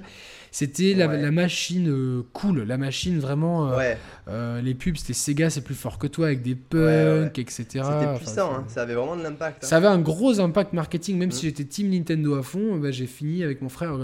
comme on était deux et qu'on jouait, bah, tu sais, un, a commandé la Super NES, puis l'autre a fini par prendre la. La, Mega Drive parce que justement ce marketing et, et donc on a vécu l'arrivée de Sonic qui était cette mascotte de, de Sega et mm. quelle baffe le premier Sonic, mais une baffe, mais. Euh, c'était un vrai, un vrai monument qui a débarqué. Hein, exactement. Pendant, pendant longtemps, hein, c'est dommage que. Alors pendant longtemps, pas tant que ça. Il y a eu quelques épisodes qui étaient bien. Moi, je alors, alors ouais, ouais, il y en avait... Alors moi, c'est que j'ai pas trop de souvenirs là-dessus. Du coup, c'était surtout comme je te disais tout à l'heure à l'époque euh, où mes frères jouaient. Mais c'est vrai que ouais, ouais, de ce que j'en voyais, de ce que j'avais pu jouer, moi, j'aimais beaucoup. Alors il y a vraiment eu, euh, c'est pour moi, pour moi, le meilleur épisode, c'est Sonic 2, euh, donc qui, qui, qui, marque l'arrivée de Tails. Et donc on pouvait jouer à deux. Enfin, le, petit, mon petit frère, donc. Euh, lui, il prenait la manette pour Tails, mais il avait un rôle très limité. Euh, tu pouvais même, si tu, je crois que oui, si tu collectais les 7 émeraudes, tu pouvais te transformer en Super Saiyan. Enfin, tu étais tout doré. C'est comme c'était la période Dragon Ball. C'était voilà, oui, oui, je vois. clin d'œil évident. Après, tu avais Sonic 3 qui était pas mal, qui marquait l'arrivée de Knuckles, qui est devenu personnage jouable dans Sonic et Knuckles, qui était une cartouche. Euh, dans laquelle tu pouvais, tu pouvais insérer Sonic 1, Sonic 2 et Sonic 3. Euh, c'était une cartouche dans laquelle tu clipsais notre cartouche. Et donc tu ah pouvais refaire ces jeux avec Knuckles. Donc c'était vraiment, ah vraiment cool ça. Euh, l'excellent Sonic CD sur Mega CD. Vraiment super Sonic qui se, rappro qui, qui se rapprochait peut-être de Sonic 1 dans la philosophie. Donc pas de chichi, d'autres persos, etc. Mais il y avait une mécanique intéressante, c'est-à-dire que le jeu, chaque niveau était jouable dans le présent, dans le futur et dans le passé. En fait, mhm. si tu avais des panneaux euh, passé, euh, futur et présent, si tu étais dans un de ces deux mondes, et dès que tu touchais euh, ce panneau-là et que tu allais à une, que tu allais à une certaine vitesse, bah, tu étais transporté dans le niveau, dans la version du niveau correspondante. Ça, ça fait écho à Retour vers le futur où la DeLorean doit atteindre une certaine vitesse. C'était un peu le, même, principe. et vraiment, Sonic CD, un, un bon souvenir. Et ensuite, il n'y a pas eu d'épisode majeur, sur, enfin d'épisode canonique euh, sur Saturn, c'est qui a handicapé la Saturn. Il a fallu attendre la Dreamcast. Et Sonic Adventure, qui est le dernier Sonic qui m'a vraiment marqué. Euh, qui n'était pas parfait, euh, qui, qui, qui, commençait déjà à être un peu pâteau. Il y avait trop de personnages jouables, mais il y avait vraiment des phases de gameplay vraiment sympas. Sonic Adventure 2, c'est à mon avis là où ça a commencé à vraiment déraper sérieusement. C'est là, ouais, ouais, ok. On a touché le fond avec le Sonic. Euh, Boom, non Non, Sonic the Hedgehog tout court sur. Euh, ah oui. Sur 360. Génération précédente, ouais. Le premier sur 360 PS3, moi je l'ai vu sur 360. Écoute, j'ai jamais vu un jeu aussi mal branlé de ma vie, c'était une honte. Après, après, ils les ont enchaînés. Il y avait celui où on était en loup-garou, etc. Ah oui, oui, oui. il y a juste Generations qui était pas trop mal, qui, qui, qui, permettait de, de, faire. Il était sorti sur Wii U, non? Euh, Je sais pas. Moi, je crois que je l'ai fait sur PS3 ou Xbox 360. Il y en avait un sur, qui était ressorti sur Wii U. C'est pas Sonic Colors? Peut-être. Si, c'est possible. Ouais, il me semble. peut-être raison. Hmm. En tout cas, voilà. Donc, euh, donc, donc euh, alors là, pour, pour, pour, revenir à nos moutons, ce, je sais qu'il y a deux Sonic de prévus. Euh, il y a Sonic Mania qui arrive. Et, Sonic Force. Ah ouais, c'est ça que je cherchais, Sonic Force. Qu'on peut appeler Sonic Xenoverse, que j'appelle comme ça. On pourra personnaliser son personnage. Mais c'est attends, la mode. c'est pas, c'est pas aussi la, la suite de de... Oui, c'est la suite spirituelle de Sonic Generation. Alors, on va revenir juste sur ce Sonic Mania. Donc, c'est un Sonic en 2D. Donc, comme les épisodes Mega Drive, euh, il me semble que même Knuckles sera jouable, hein, parce qu'il me semble avoir vu ça euh, quelque part. il me semble avoir vu ça aussi, ouais. Alors, il y aura, je crois, un mélange entre vieux niveau et nouveau niveau, ou niveau de l'époque réinterprété et nouveau niveau. Ouais, oui, oui. Euh, en tout cas, ce qui est bien, c'est que ce, ce genre de jeu, quand ça sort sur, sur Switch, c'est sur Switch que tu as envie d'y jouer. Tu vois, parce oui, que, oui, tu vois, c'est. Il n'y a aucune valeur ajoutée à le prendre sur PS4 ou sur euh, Xbox One. Donc, euh, ouais, je l'attends celui-là. Après, est-ce que. Est-ce que euh, est-ce que tu en attends quelque chose après? Voilà, Est-ce que tu vas, tu vas le faire en étant prudent quand même? Voilà. ben, je vais le faire. autant les Super Mario ont bien réussi leur retour en 2D avant de, de peut-être de surexploiter la formule et de tourner en rond. Oui. Autant, voilà, il y, a eu Sonic 4 donc en, en format épisodique qui est sorti sur PS3 et 360, mais qui était une grosse honte. Surtout qu'il y avait des, il y avait des fan projects, enfin c'était pas c'était vraiment pas bon, mais il y avait des projets de fans qui étaient euh, mm. sortis au même moment et qui étaient tellement bons. Je me demande pourquoi Sega les a pas les a pas les a pas embauchés. Et là c'est pareil, il y a eu un projet de fans pour euh, Street of Rage qui est une qui est ma saga de beat'em all préférée. Je sais pas si tu as fait ces jeux Merwan. Pas du tout, Yannick, honnêtement. Oh là là, mais il faut absolument. Alors, Street of Rage 2, c'est un monument de. En fait, c'est vraiment une caricature des années 80 avec ce héros. Euh, c'est vraiment le même héros archétype que bah, un peu Terry Bogard dans. Euh, tu sais, c'est le héros blond, avec t-shirt blanc, jean bleu, converse et bandana sur la tête, euh, qui se bat contre des punks, tu vois, dans, dans, dans, des, dans des, Tu vois, qui se bat. En France, on appellerait ça des loupards, tu vois, genre. Euh, ouais, et, avec des, euh, en plus des, des archétypes d'ennemis de, d'ennemis que, qui étaient mmh. un peu piochés chez Capcom, etc., avec des musiques, mais. les musiques de Street of Rage 2, elles étaient. Je regarderai à l'occasion. Ah ouais, mais c'est mmh. énorme. Là, je, je l'ai pris sur ma Recall Box que donc il y a la machine d'émulation ultime. Euh, putain, je, je me suis euh, forcé à arrêter de jouer parce que c'était. Euh, c'était énorme. Voilà, Street of Rage 2 que D'accord, je, retiens. Donc, et donc il y, a eu un, y a eu un projet de fans. les fans, en plus, ils avaient prévenu Sega, etc. Et puis dès que le jeu, plus ou moins, enfin, était un peu distribué, mais gratuitement, Sega a tout de mhm. suite enfin, a tout de suite euh, mis ses avocats sur le coup et euh, je trouve pas ça, je trouve pas ça cool. Autant, euh, tu vois, il y a un vrai public pour ça. embauche les mecs et tu vois, dites-leur écoutez les gars, on fait un partenariat, vous nous développez le meilleur Street of Rage possible. On vous, on vous, si vous voulez, on vous cofinance, lance un Kickstarter à côté, puis je sais pas, utilise les forces vives. C'est comme, oui, oui, c'est vrai. Finalement, c'est que du gâchis. T'as des mecs qui bossent, qui ont un vrai respect pour ta licence. Ouais, c'est vrai. Euh, mais bon, les, mecs de chez Sega derrière, on sait qui c'est, donc euh, voilà. Euh, ils, ont une, ils ont une licence, tu sais, qui, qui reprend ce, ce, genre de terme, quoi. Il y a eu un zéro récemment, voilà. ah, oui, d'accord. C'est un peu mauvaise langue, mais voilà, c'est bon. D'accord. C'est bon. Après, ils veulent, euh, ils, ont dit hein, qu'ils veulent un peu revenir dans le jeu vidéo. Ils veulent. Oui, bah justement là, il y, a une volonté de, de, revenir sur le devant de la scène. Alors, c'est pas la première fois qu'on entend ce genre de déclaration. Ouais, ouais, ces gars, ça fait mille fois qu'ils nous le disent. Donc, mais en tout cas, Sonic Forces, ça sera, je pense, euh, donc pas Sonic Mania qui est en 2D, Sonic Forces c'est en 3D qui reprend le Sonic de l'époque et le Sonic moderne qui feront euh, équipe. On pourra personnaliser les persos, comme l'a dit Merwan. Euh, bon, à voir si ce jeu est une merde, je pense que c'est terminé. quoi. Oui, bah après, il faudra arrêter au bout d'un moment. Non, mais après, voilà, il y avait du gameplay un petit peu, voilà, ça... Non, ce qu'il faudrait faire, c'est vendre la licence à Nintendo, quoi. Enfin, laisser Nintendo s'occuper de Sonic. Ah ouais, là, ça serait compliqué. bah, ça serait... toujours attendre, Ça serait peut-être bien, quoi. Donc, ouais, euh, ouais, ouais, dans les faits, oui, mais après, je suis pas sûr que, que ça se fera. Voilà. Euh, pas. Allez, on passe à Ubisoft. Ubisoft, on a pas mal de choses à dire sur Ubisoft. donc, déjà, qui... Euh, ils ont présenté leurs résultats. Euh, et on, euh, on, va commencer par les chiffres. Donc, euh, chiffre d'affaires record. Donc, enfin, c'est l'année des records. Je sais pas si c'est un record. En tout cas, c'est un très bon chiffre d'affaires. Parce que je, mes notes sont écrites en tout petit là, du coup. chiffre d'affaires annuel de 1,45 million d'euros et la moitié provient des ventes dématérialisées, du numérique. C'est assez gargantuesque. C'est dingue. J'ai euh, et on reviendra après sur euh, sur des choses qui, qui me que je ne comprends pas. Mais euh, résultat net de 107 millions d'euros, donc en forte augmentation. Je, je sais peut-être pas une année record, mais en tout cas c'est en forte augmentation. Ouais, d'accord. Et ça a été porté par les excellents résultats de For Honor et Ghost Recon Wildlands. Alors là, je étonnamment, hein, pourtant, étonnamment. Je, je, ne comprends pas. Voilà. C'est fou. Ouais, Ghost Recon a, a, très bien marché, mieux que For Honor, je crois. Mais euh, ouais, ouais, c'est fou le. Écoute, je sais pas, il y a un engouement autour de, de, ces jeux. À chaque fois, on a l'impression que voilà, on n'est jamais content des jeux Ubisoft, mais ils, se vendent bien, ils se vendent bien et, et voilà, il y a vraiment quelque chose autour de ça. Écoute, moi, j'ai testé la. Euh, je vais être honnête, j'ai pas fait le jeu final, mais la démo je l'avais fait. Euh, pourtant en coop, etc. Mais ça m'a pas donné envie de, de plonger dedans. Ghost Recon mm. Wildlands. Euh, For Honor, euh, j'ai jamais accroché sur une vidéo du jeu. Je vais pas dépenser 60 euros pour, pour un jeu auquel, enfin, au bout d'un moment. Euh, c'est quand même assez compliqué. Donc, bon, et en plus, la presse n'a pas trop parlé de ces jeux, un peu plus de Ghost Recon Wildlands, mais For Honor, pour moi, il est passé, mais totalement inaperçu. Mais, Il est sorti quel mois de, de l'année? Il est sorti cette année? Février-mars, je crois.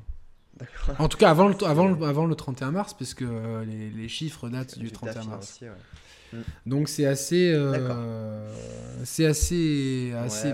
Après, c'est des jeux qui ont leur public. C'est cette nouvelle volonté d'Ubisoft de faire des jeux, des jeux services. Donc euh, c'est des jeux que tu achètes une fois et sur lesquels tu reviens euh, plusieurs années durant. Hein, le jurisprudence Ghost Recon Wildlands, Ghost Recon Wildlands qui sera amputé de d'un niveau finalement. Donc il y aura un niveau en moins. Euh, ils ont un peu euh, amaigri le planning. Est-ce que le jeu s'est essoufflé? Est-ce que la communauté est partie ailleurs? Est-ce que la communication autour a été suffisamment bonne? J'étais passé à côté. Moi, c'est un jeu que sur lequel j'aime revenir de temps en temps. Donc euh, voilà. mais Pourquoi pas Voilà. Donc Voilà, The Division avait bien marché, Ghost Recon Wildlands a bien marché, For Honor marche bien, donc euh, voilà, c'est. Euh, D'un côté, tant mieux pour eux. Hein, tant mieux, tant mieux pour eux, mais c'est vrai que c'est pas... pas ma vision du jeu vidéo personnellement. Après, c'est la mienne, hein, c'est la. Et on est beaucoup sur la chaîne à partager euh, ce ressenti-là, mais ce qui est embêtant, c'est que voilà, j'ai j'ai peur qu'à terme, on... alors c'est pas le cas parce que les prochaines, euh, les prochaines sorties dont je vais parler dans un instant euh, mm. sont rassurantes, mais voilà que qu'on se retrouve qu'avec des jeux massivement multijoueurs. Euh, sans vraiment de scénario et qui, qui, répondent à un archétype bien précis qui voilà qui n'est pas forcément celui qui a nos préférences à tous les deux.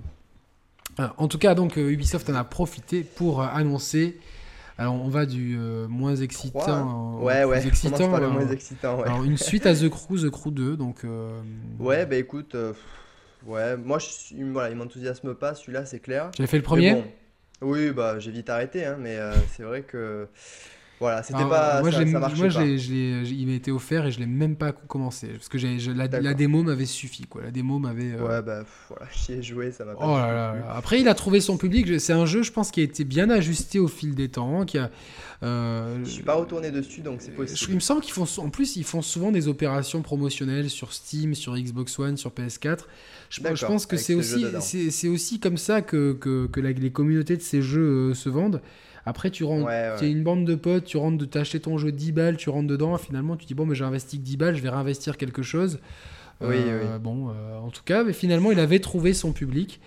Euh, il avait trouvé son public. Bon, après, voilà, c'est comme, comme, pour les, comme pour les, les jeux cités précédemment. je, je trouve que dans, dans, les mêmes créneaux que tous ces jeux, il y a tellement mieux que je comprends pas pourquoi ils ont autant de succès. Mais voilà, c'est comme ça, tant mieux, on, on, verra. Peut-être que The Crew 2 euh, euh, nous en mettra plein la, plein la tronche et euh, peut-être qu'il comble peut-être le vide laissé par Need for Speed, je sais pas. Exactement, voilà, c'est pas parce que le premier était, était moyen que le 2 voilà, il est, le sera. Non, non mais je peux même, je parlais du premier, peut-être que tu vois, étant donné que la saga Need for Speed a tendance peut-être un petit peu à se diluer et oui, c'est un peu perdu, peut-être qu'ils ont remplacé Need for Speed dans, dans le cœur de, cette communauté de joueurs là, je sais pas, à voir. C'est vrai et après, du coup, voilà, on a aussi du coup deux autres jeux. Tu veux commencer par, euh, par lequel? Bon, je vais aller vite sur Far, Cry 5 parce que j'ai fait une vidéo, euh, j'ai fait un point news euh, rapide dessus.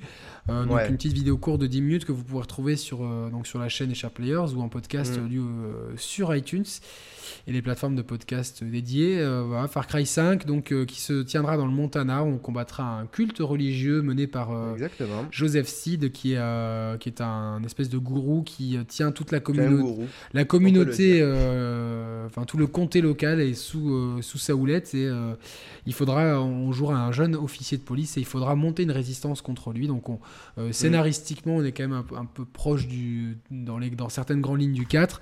C'est le setting qui a l'air intéressant, le Montana, l'Amérique profonde, rurale et sauvage.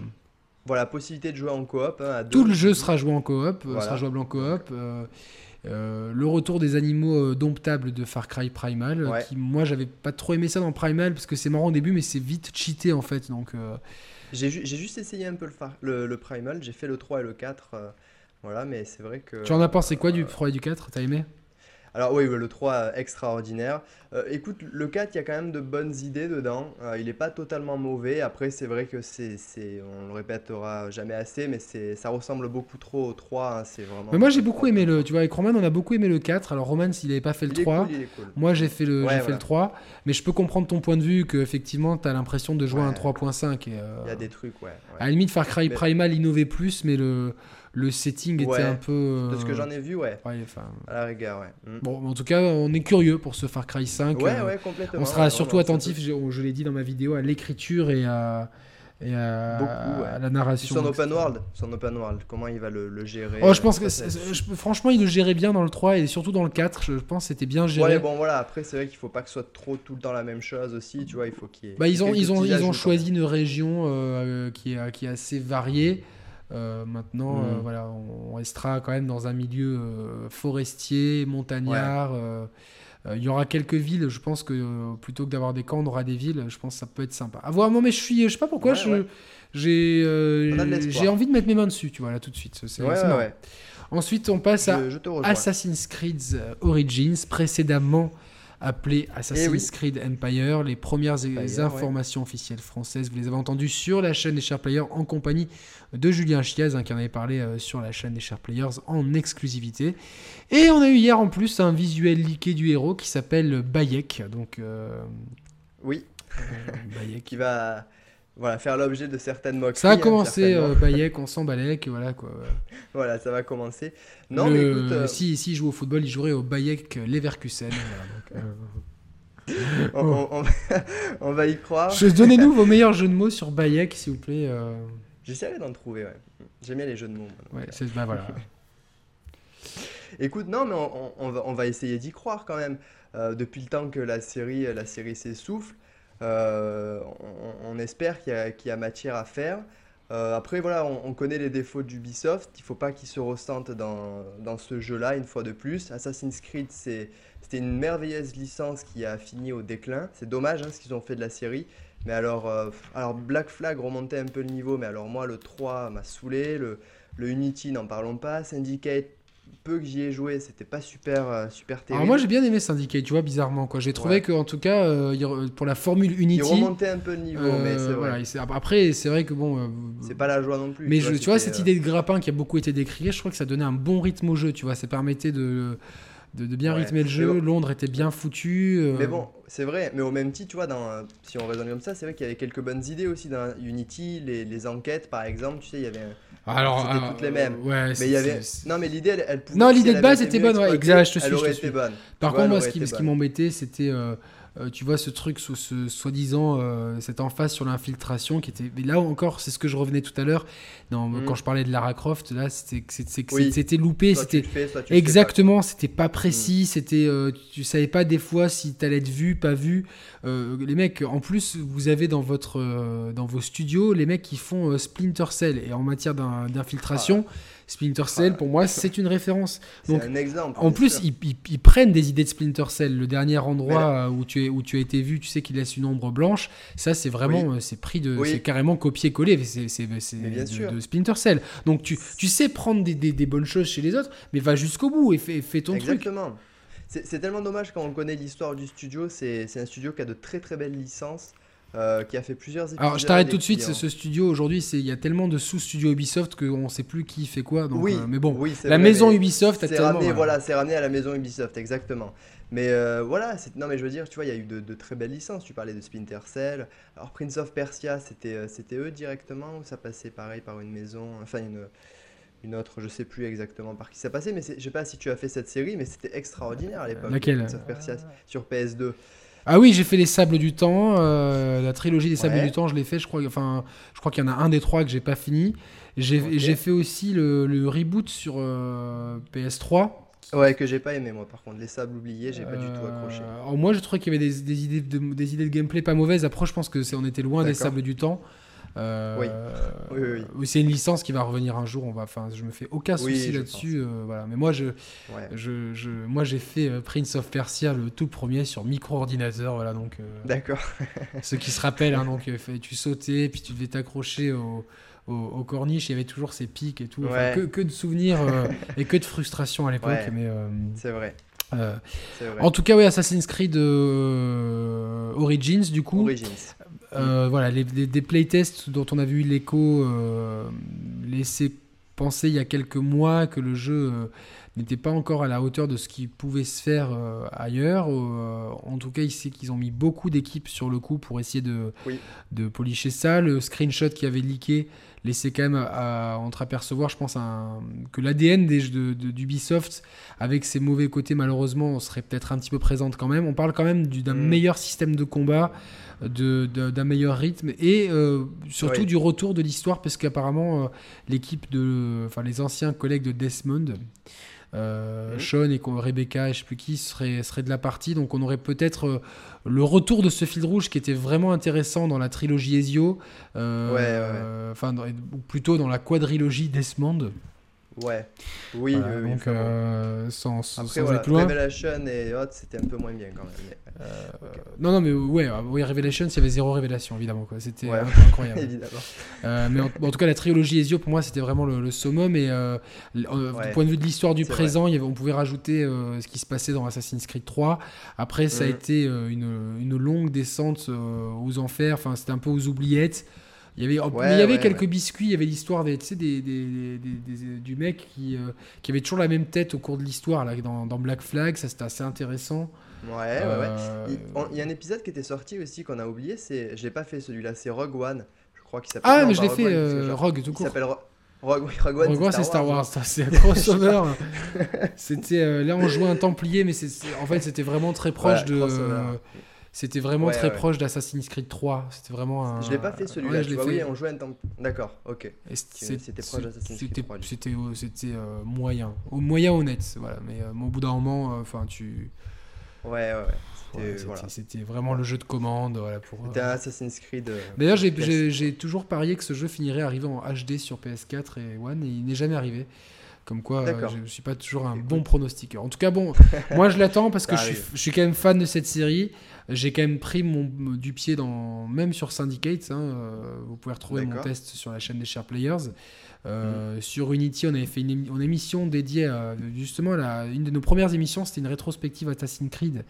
Assassin's Creed, pardon, euh, avec un test d'Unity. Alors vraiment, je crois que c'est notre première ou deuxième émission, donc soyez indulgents. C'était 80, plus de 80 émissions en arrière, et deux, deux ans et demi, c'était nos débuts. En tout Il y a des choses qui changent. Ouais, je pense que, enfin, je, je, je n'oserais pas trop la, réécouter, mais euh, je pense que le, le, fond de ce qu'on raconte n'est pas. Euh, serait toujours un peu d'actualité. En tout cas, moi j'ai envie d'y croire et euh, je l'achèterai certainement à la fin de l'année. Donc voilà, c'est. Oui, oui, je, je pense aussi. J'ai envie de, de, retomber dans Assassin's Creed, cette licence qui m'a fait voyager pendant quelques temps. C'est lequel ton épisode préféré? Je crois, je crois que ça restera. Alors, je les mets un peu au même niveau, mais le premier et le deuxième, pour moi, sont extraordinaires. Euh, après, si tu me demandes de choisir entre. Altaïr, j'aimais beaucoup euh, le personnage. Après, Dio. Non, si je devais en garder qu'un, ça serait le 2, mais j'aime beaucoup le premier aussi. D'accord. Moi, c'est le, mm. le 2 et Brotherhood. Voilà, c'est mes deux préférés. D'accord. Ezio, enfin la trilogie Ezio, même si Revelation c'était un ton en dessous, il y avait quand même des bonnes choses, le fait de rejouer un peu Altaïr, de faire cette, euh, cette réunion entre, les, entre Altaïr, Desmond et, euh, Ezio, c'était assez fou. Ouais, euh, Je crois que la pub était pas mal aussi du, jeu d'ailleurs aussi. les, pubs, les pubs pour Assassin's Creed étaient, étaient bien en général. Donc, oui, oui, c'est vrai. C'est vrai, Après, j'ai beaucoup aimé Black Flag parce que j'ai trouvé vraiment que c'était un jeu qui était ultra rafraîchissant. Alors c'était, euh, j'ai vraiment pas eu l'impression de faire un Assassin's Creed. Et, euh, toutes les phases Assassin's Creedesque en fait étaient relou, mais euh, les phases de filature, etc. C'était les combats un peu. Ah, c'était lourdingue. Par contre, tout ce qui était aventure, découverte et bateaux, génial. les, ah les, champs sur les bateaux, c'était. ah ouais, c'était là, ouais, C'était vraiment de la balle. C'était vraiment génial. Ouais, complètement. Puis vraiment, c'était un des premiers jeux PS4. Alors, c'était pas fort aujourd'hui, il ferait sûrement peut-être un peu pas figure, mais. mais Mm. C'était quand même assez, euh, assez shiny. Voilà, donc, euh, Ouais, c'est vrai. C'est vrai. On passe à Take Two. Donc, euh, le, Oui, alors juste petite parenthèse, excuse-moi, est-ce que tu veux vite fait voilà, t'attarder un peu sur Mario plus Rabbids, puisqu'on était sur Ubisoft Ah oui, oui, bah, volontiers, volontiers, oui. Voilà, Les, rumeurs qui sont tombées sur le jeu, donc exclusif à la Nintendo Switch, qui avait commencé à faire du bruit il y a quelques mois maintenant. Julien Chiez était le premier à en parler, encore une fois. Et a été le premier à en parler, exactement. Euh, voilà, donc il serait un, RPG avec de l'exploration et du combat, plus de, du combat que de l'exploration. Euh, voilà, il y aurait euh, de ce qu'on sait quatre mondes à explorer. Voilà, ça serait un crossover entre Mario et les lapins crétins. De ce que j'ai cru comprendre, on jouerait aucun de ces personnages-là, on jouerait un autre personnage. voilà, que j'ai plus le nom là sous les yeux, mais voilà, on jouerait un autre personnage. Euh, voilà, du coup, grosso modo, une vingtaine d'heures déjà. Alors pour l'instant, c'est pas officiel, mais bon, il y a, des, documents et tout. donc. Euh, c'est Ubisoft, hein, c'est Ubisoft. Voilà, c'est Ubisoft surtout. La coque est trouvée depuis longtemps chez Ubisoft. Hein. Exactement. Donc euh, ouais, ouais, moi je suis curieux de voir ça. Ah, s'il y, a des fuites, c'est bien qu'ils engagent un plombier. c'est vrai, bah, c'est l'occasion parfaite du coup. voilà. En plus, je suis vêtu de Mario aujourd'hui. Ah, mais moi aussi j'ai un t-shirt Uniqlo, mais qu'on voit pas. C'est vrai J'ai un coussin Mario là-bas. Moi, j'ai chopé quelques t-shirts de la collection Uniqlo. J'ai réussi à mettre la main sur le t-shirt Splatoon qui devrait arriver. Oh euh, oui. Euh, je suis déjà prêt pour la sortie de Splatoon 2. Euh, moi, moi pour cette annonce, ça me laisse de marbre complètement. Les, les RPG Mario en général, c'est pas du tout ma cam. Donc, ben moi, je voyais ça plus sous, sous forme de party game. C'est pour ça que j'attends de voir. Mais là, apparemment, c'est un RPG. Donc, Oui, oui, c'est pour ça. Oui, oui. C'est pour ça, du coup, moi, j'aurais mieux vu ça sous forme de party game. Mais du coup, pourquoi pas hein, Ça peut, ça peut Allez, pourquoi pas. Ça peut marcher. On passe donc à Tech2, donc chiffre d'affaires de 1,78 milliard de dollars, mieux que l'année dernière, avec 1,41 milliard de dollars. Oui. Et surtout un bénéfice net de 67 millions de dollars, alors que euh, elle perdait encore, euh, elle était en déficit de 8 millions de dollars un an plus tôt. Donc euh, voilà. Alors ça reste moins que certaines autres boîtes, mais faut pas oublier que cette année c'était une année sans. Enfin, Tech2, ça marche avec par à on va dire. Donc, GTA 5 continue de se vendre. NBA, on a eu NBA 2K16 et 2K17 dans le lot. Mafia 3, W, et, Civilisation Crisis. Ouais, GTA 5 qui vient d'atteindre de, d'atteindre les 80 millions euh, d'exemplaires dans le C'est énorme. Alors, vous pouvez retrouver sur la chaîne des Share Players ou en podcast audio une vidéo, euh, un petit point news sur le report de Red Dead Redemption 2. Euh, j'ai beaucoup évoqué la, possible influence qu'aurait eu le Zelda. Donc, certains étaient d'accord, d'autres non. C'est une possibilité. Je peux, je, peux, je peux pas trop en dire plus, mais j'ai parlé du coup avec le gars de, Naughty Dog et euh, juste pour dire, voilà, Zelda a vraiment marqué. Voilà, c'est ça a marqué euh, plus qu'on l'imagine. Ah oui, on peut retrouver euh, sur la chaîne Le Coin des Joueurs, la chaîne de Merwan, une très bonne interview que j'ai pas encore pu, le temps d'écouter. c'est. Écoute, voilà, c'est Hans Godard de chez Naughty Dog qui m'a gentiment accordé une interview que je remercie au, passage s'il nous regarde. Et voilà, ben, du coup, voilà, c'est une interview que vous pouvez retrouver. Elle dure une heure à peu près, un peu moins. Et voilà, il nous a parlé de plein de choses. il a parlé de Zelda ou c'est en off qui t'a dit ça? Non, il m'a dit ça en off, ah, mais j'en dirai pas plus du coup. Euh, c'est pour tu Me le diras, tu, me le, tu me le diras à moi en off, évidemment. Voilà, il y a plein de choses que je sais du coup sur certaines choses et ça me fait plaisir. Mais euh, voilà, du coup, oui, Zelda, a, marqué, les, euh, toute l'industrie. A marqué à l'échelle, ouais, exactement, à l'échelle vraiment plus qu'on l'imagine. Et... là, c'est vraiment un retour développeur qu'il a et il parlait au nom du studio, vraiment. Voilà. C'était, voilà, ouais. Mm. En tout cas, euh, Red, Dead, Redemption 2, euh, on a eu quelques screenshots, qui, ça, a l'air vraiment bien. Euh, il y a aussi la possibilité, je pense qu'ils ont voulu donner un coup de polish, peut-être régler, faire certains ajustements pour avoir le meilleur jeu possible. De toute façon, que ça sorte à la fin de l'année ou en mars, Red Dead va se vendre par palette. Il faut juste que ça oh sorte dans l'année fiscale, donc pour eux, ils sont tranquilles. Ça sortira dans cette année fiscale-là, donc il sera mm. certainement meilleur que celle-là, qui était, qui était meilleure encore que la précédente. Mais GTA 5 continue aussi de se vendre, et vous êtes beaucoup dans les commentaires de la vidéo à m'avoir dit oui, il y a l'effet GTA 5, effectivement, et peut-être qu'ils attendent un dernier Noël de GTA 5. Et puis, Mais euh, complètement, ils ont, ils ont une très bonne raison de le faire, c'est intelligent en plus. Déjà, ils peuvent faire ce qu'ils veulent, du coup, que ça, ça, ne, ça ne dérangera personne. Puis en plus, ils, sont, ils, seront, voilà, ils sont un peu dans leur, dans ils ont leur propre agenda. Puis à la fin de, à la fin de l'année, tu as quand même Call of qui va revenir en force avec euh, World War 2. Donc, euh, bah, tiens, je vais rajouter, on va en parler juste après, comme ça. Oui, oui. Euh, hop, là, avec World War, World, War, 2, euh, qui risque d'être quand même un petit événement, voilà, ou Battlefront 2. Donc, déjà, on a deux gros mastodontes. On a Mario Odyssey. voilà, on a Assassin's Creed Origins, donc on a on a quatre mastodontes sans, sans oublier les FIFA, etc. qui, qui vont et puis on imagine que du coup euh, Sony va annoncer au moins une de ses exclusivités pour cette année, parce qu'on a, on en a en suspens. God of War, on sait pas trop. Normalement, c'est, je dirais plus l'année prochaine, God of War, début d'année prochaine. Par contre, on a Spider-Man, du coup, on ne sait pas encore si c'est 2017 ou pas. Je sais, moi, je ne sais pas s'il y aura une exclue à la fin de l'année. Hein. j'ai un petit doute là-dessus. Ah, je euh. pense qu'il y en aura une. Ça serait bien parce que finalement, on a eu qu'Horizon cette année. Euh, ah oui, ça serait un gros coup de balancer God of War euh, parce que du coup, euh, eh ben, bah, du coup, la sortie de, Red Dead Redemption 2 au printemps prochain, elle doit faire peur mm. aussi. tu te dis, est-ce qu'il vaut mieux se retrouver Le meilleur timing, ça serait septembre pour God of War. Maintenant, est-ce que le, le, je pense que ce sera 2018. Ouais, je sais pas. Mais c'est. Et du coup, quel exclu on peut avoir en la fin d'année du coup? Ben, on a Spider-Man, Days Gone, et j'en oublie une autre, je crois. Euh, Detroit aussi. Voilà, il y, en a, attention. Spider-Man, à mon avis, ça n'arrivera pas cette année. On n'a on a, on pas assez vu du jeu. tu vois, il reste, il reste déjà. Detroit, je crois que c'est cette année, il me semble. Je dirais que ouais, il devrait pas trop tarder à arriver celui-là. Ah, peut-être, pourquoi pas, pourquoi pas. Et, et, puis Days Gone, non Ah, peut-être. Days Gone, je vois peut-être plus Days Gone, moi, du coup. Bon, on verra bien. Ouais, ouais, écoute. Ouais, Days Gone euh, fin 2017, God of War début 2018. Au milieu de ça, tu cales Détroit. Et puis euh, fin 2018, The Last of Us 2, ouais, c'est pas mal quoi. on, a, le planning, on a le planning, on a le planning.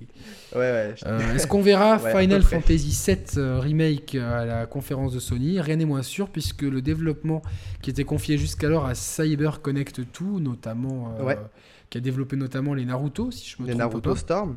Exactement. Euh, eh ben, Square Enix a tout rapatrié à la maison, il n'était pas satisfait. On a vu deux clichés, là aussi vous l'aviez retrouvé, euh, ces deux clichés en exclusivité sur le compte Twitter des Share Players, parce qu'on était en live du Magic où avaient été présentés ces deux clichés de Final Fantasy VII. Donc pour l'instant, on n'a pas vu grand chose du jeu. Ça m'étonnerait donc qu'il soit à l'E3. Euh, Ça m'étonnerait aussi. Autre absent de l'E3. Pareil pour Kingdom Hearts, du coup. Ouais, bon, King, Kingdom Hearts, c'est pareil. Quoi, tu il se donne jusqu'à 2020, donc du coup, bon, ça laisse de la marge. Autre absent de l'E3, c'est euh, Shenmue 3 qui, euh, qui continue d'inquiéter énormément la communauté des backers dont je fais partie. J'ai backé 40 euros et je commence J'aimerais. Euh, comme euh, comme j'aimerais sortir le slogan François Fillon rend l'argent.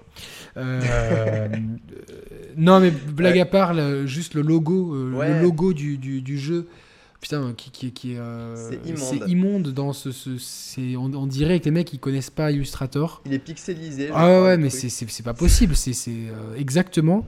Et puis on a eu, on a eu un la modélisation d'un personnage, mais c'était, oh non, non, atroce. mais les mecs, on dirait, euh, à mon avis, ils ont, ils ont, enfin, des bruits que j'ai, c'est qu'ils ont que dalle. C'est-à-dire que les mecs, ils sont mais à la rue totale. Ouais, moi je, je, pense, je me demande s'ils sont pas un peu, euh, voilà, ils sont pas un peu en retard quand même. Non mais l'histoire, l'histoire, c'est que euh, Cédric Biscay, donc le, le président de Shibuya euh, Prod et Shibuya International, donc deux sociétés qui sont justement basées à Monaco. Lui, quand il a organisé la première édition de ces salons il y a 4 ans maintenant, en 2013, il avait invité Yu Suzuki. Et euh, il a commencé directement à parler de, de, de Shenmue 3 là-bas. Euh, Suzuki en avait évoqué l'idée de le faire. Euh, moi, j'étais à cette conférence en plus. Et Cédric Biscay avait commencé à discuter avec lui. Et au, fil du temps, c'est devenu quelque chose. Il s'est dit bon, moi, j'ai ma structure Shibuya Prod, je peux, mm. je peux participer à Shenmue 3. Il y a eu des discussions qui ont été faites avec Sony. Euh, mais mhm. Sony, je pense qu'on s'est demandé pourquoi finalement ils n'investissaient pas, parce que finalement, euh, c'est par rapport à Sony, c'est pas, ça serait pas un investissement énorme, mais ça ferait un, une exclue de plus au catalogue, une exclue qui a un énorme affect, etc. Et en fait, aujourd'hui, mais qui est pas tant vendu que ça. Non, non, c'est c'est pas un système. C'est moi j'ai envie de parler du syndrome Bayonetta, tu vois. C'est euh, oui, exactement. C'est une caution gamer, c'est une caution gamer, etc. Et en fin de compte, euh, le problème c'est que Shibuya Prod n'a pas d'expérience dans en la matière. Yu Suzuki, son équipe, elle est très réduite. Yu Suzuki, euh, c'est un génie du jeu vidéo. Je le répéterai jamais assez. Ce que, les, on parle de grands créateurs, on parle souvent, euh, au point de vue matos, de Gunpei Yokoi chez Nintendo, de Shigeru Miyamoto, euh, euh, Eiji Aonuma chez Nintendo aussi. On, parle de ces gens-là. Mais Yu Suzuki, pour moi, c'est un des plus grands créateurs. Tout, tout, tout, ce qu'il a inventé, c'est juste gargantuesque. Voilà, Yu Suzuki, c'est. Il a, on, en parlait voilà l'autre jour. Il a créé des genres, des genres même. Donc. ah oui, oui, non, lui, il a, il a créé, il a créé des, des il a créé des jeux lui tout seul. Il a, vraiment contribué aux jeux vidéo, vraiment. Je vais juste vous, vous ressortir un petit peu, parce que évidemment, j'ai pas tout en tête. Mais euh, tout, tout, ce qu'il a fait, ce, type-là, dans sa carrière, euh, voilà, juste pour, euh, pour vous dire un petit peu, il a fait Hang Space Harrier, Outrun, Afterburner, Strike Fighter, Virtua Racing, Virtua Fighter, Daytona USA, Virtua Cop, donc toutes les séries de Virtua Fighter, évidemment, c'est lui. Ouais, euh, Daytona USA 2, Shenmue, Shenmue 2. Voilà. Eh je, vous voyez, parce que pour, voilà, pour ceux qui. Euh, Hang Space Harrier, Afterburner, c'est déjà des, des, jeux, c'est des jeux d'arcade qui ont mis une claque. Virtua Racing et Virtua Fighter, c'était les premiers jeux qui utilisaient la 3D de, cette façon-là. Mais c'était absolument mm. dingue. Virtua Cop, c'était euh, c'était un Time Crisis-like qui était vraiment sympa en arcade. Je me rappelle, j'ai beaucoup joué en arcade. Euh, et puis chez nous, ça a été une révolution. C'était vraiment le. C'était une révolution chez moi à l'époque, c'était euh, énorme. Et là, le problème, c'est que, euh, est-ce que sans le giron de Sega, euh, est-ce que sans les, les, ressources humaines, j'ai envie de dire, et les ressources mhm. techniques, les mecs, à mon avis, ils ont, ils, ont, ils ont pris Yu Suzuki, il a pris une petite équipe, ils ont pris des bureaux, et les mecs, ils se sont dit, bon, maintenant, comment on fait un jeu, comment on fait un jeu vidéo en 2015, 2016, 2017 Ok, on va prendre un moteur, on va prendre l'Unreal Engine parce que c'est celui qui est le plus simple et tout. Et au final, les mecs, bah, t'as toujours l'impression qu'ils sont en train de découvrir comment marche un moteur 3D en 2017. Ouais, ben non, mais déjà la bande-annonce qui avait été montrée à l'E3, si on est réaliste, ça faisait dater. Alors évidemment, c'est pas la technique qui. non, mais il faut quand même parce que. On, est d'accord, mais il faut. Voilà, exactement. Chez nous, c'était chez nous, c'était une révolution. Alors le problème, c'est que les Japonais, ils ont toujours eu tendance à travailler sur des moteurs maison et a pas utilisé de framework. C'est-à-dire que les frameworks, après, c'est des bases de, de, de, travail sur lesquelles tu te greffes et plusieurs équipes travaillent et tu, tu nourris, tu nourris tes outils de, tes outils de travail, tu les nourris comme ça, ils sont réutilisés et ça, ça, ça, donne des ressources qui sont euh, euh, pour l'entreprise quelque chose sur lequel on peut revenir facilement, auquel les, employés mm. sont formés. Euh, bon, aujourd'hui, c'est vrai qu'on outsource beaucoup les moteurs parce que le Unreal Engine, le CryEngine, c'est les deux plus utilisés. Euh, ouais. Et, euh, mais du, Unity aussi. Lui, dit voilà, c'est celui que je cherchais, l'Unity. du coup, bah, Yu Suzuki, je pense qu'il a, comme il a quasiment pas travaillé depuis enfin, son dernier gros projet avant Shenmue 3, euh, c'était euh, Outrun, enfin c'était 2002, 2002, 2003 quoi. Ouais, ouais, voilà. Donc il, est resté, il, est resté, il, est resté 12 ans sans, enfin il a fait des petits projets à la con, mais il est resté quasiment 12 ans sans rien faire. Et du coup, l'industrie, elle a tellement changé, ça a été charnière. c'est là où, les méthodes ah de travail, elles ont changé. Eh, complètement, c'est clairement l'époque où il y a eu du changement vidéo. Donc, euh, donc lui, je pense qu'il a loupé un wagon. Écoute, moi je pense que ce Shenmue 3, il était là pour faire du fan service à l'E3 de 2015. PlayStation avait besoin d'un trio gagnant, Final Fantasy VII Remake, euh, The Last Guardian et Shenmue 3. C'était euh, un beau moyen de vendre du rêve, euh, je pense, et que du coup, voilà, sur le moment, ça a fait un grand coup marketing et que finalement, bah, derrière, euh, alors c'est un peu trop tôt de mais, le oui, C'est trop tôt, mais le problème c'est que tu, tu, tu, as quand même, euh, tu vois euh, as quand même euh, demandé de l'argent à des backers. Moi, je reçois régulièrement la newsletter. Je vois que le projet que j'ai que j'ai cofinancé n'avance pas. Je vois surtout que par rapport à ma connaissance du jeu vidéo, de l'industrie et des méthodes de travail, etc. je vois très bien que le projet euh, j'ai envie de dire qu'il est presque au point mort, que les mecs ils patogent, ou alors, ou alors ils cachent complètement leur jeu et que oui. et qu'ils nous font une, une, communication kojimesque, tu vois, genre euh, ah on vous a bien eu, mais euh, c'est quand? C'est hier ou avant-hier qu'on a eu qu'on a eu cette, cette vidéo encore en plus quand ils font leur petite vidéo c'est mal filmé tu te dis mais les mecs mais ouais, ouais. mais, mais où est-ce qu'ils sont quoi? T'as l'impression que nous on est plus pro qu'eux quoi moi moi je, je sais j'ai presque envie de débarquer chez Shibuya et de, de euh, avec Roman, on voulait le faire, mais essayer de, de, voir un petit peu avec eux, quoi. De... Comment Ouais, non, mais c'est. Euh, est-ce que ces mecs-là, ils se sont pas. Est-ce que, est que, moi, je, ne doute pas des intentions et de la passion de Cédric Biscay. Franchement, ces événements à Monaco, ils sont vraiment carrés, ils sont gratuits en plus. C'est toujours, il y a toujours des grands noms. Euh, on avait passé un très bon moment avec Roman et Julien Chiez là-bas cette année. Ouais. Après, d'avoir la passion, c'est bien, mais d'avoir les épaules pour mener un tel projet, c'est pas en plus un projet bah qui sort de nulle part, c'est Shenmue 3, c'est un héritage, c'est bah attendu. Euh, euh, bon, c'est le gros risque. Hein, c'est malheureusement dommage. Donc euh, voilà. Bon, par contre, à l'E3, on verra certainement Call of Duty World War 2 avec Roman. On s'est eh posé la question de savoir s'il allait ou non Mmh. Euh, faire l'ouverture de la conférence E3. Euh, e et ça, vous le verrez dans la prochaine émission euh, justement dédiée à l'E3 parce qu'elle a été enregistrée avant celle-là. Donc, faire l'ouverture de, quelle conférence? Ah ben, On, se, on, se, se, demandait si elle faisait l'ouverture de Microsoft ou de Sony. Moi, j'ai dit Sony et je verrais plus Battlefront faire l'ouverture de chez Microsoft. Étant donné... vous voyez. Ouais, pardon, vas-y, Non, non, parce qu'il y a des, liens solides entre Electronic Arts et Xbox. avec le EA Access par exemple. Et on se rappelle qu'il y a quand même pas mal de jeux EA qui proposent des petites choses en plus. Enfin, c'est le dernier gros éditeur qui est vraiment entre guillemets proche de Microsoft, là où tout le monde était parti voir Sony. Surtout que les, le partenariat sur les, les map packs en avance en exclusivité de, Call of Duty et chez Sony. Le, je pense qu'Activision va là où il y a le plus de joueurs. Ils sont sur PS4. Ils n'ont aucun intérêt à montrer hmm. World War 2 sur euh, Scorpio. Ouais, ouais, ouais. Écoute, Toi, tu, est-ce que tu es hypé par ce World War 2 eh bien écoute, euh, alors hypé, je sais pas, je, reste, euh, je suis très méfiant en général sur les jeux comme ça, surtout que là, si Call of Duty avait quitté la, les guerres et tout ça, c'est parce que ça avait saoulé le public.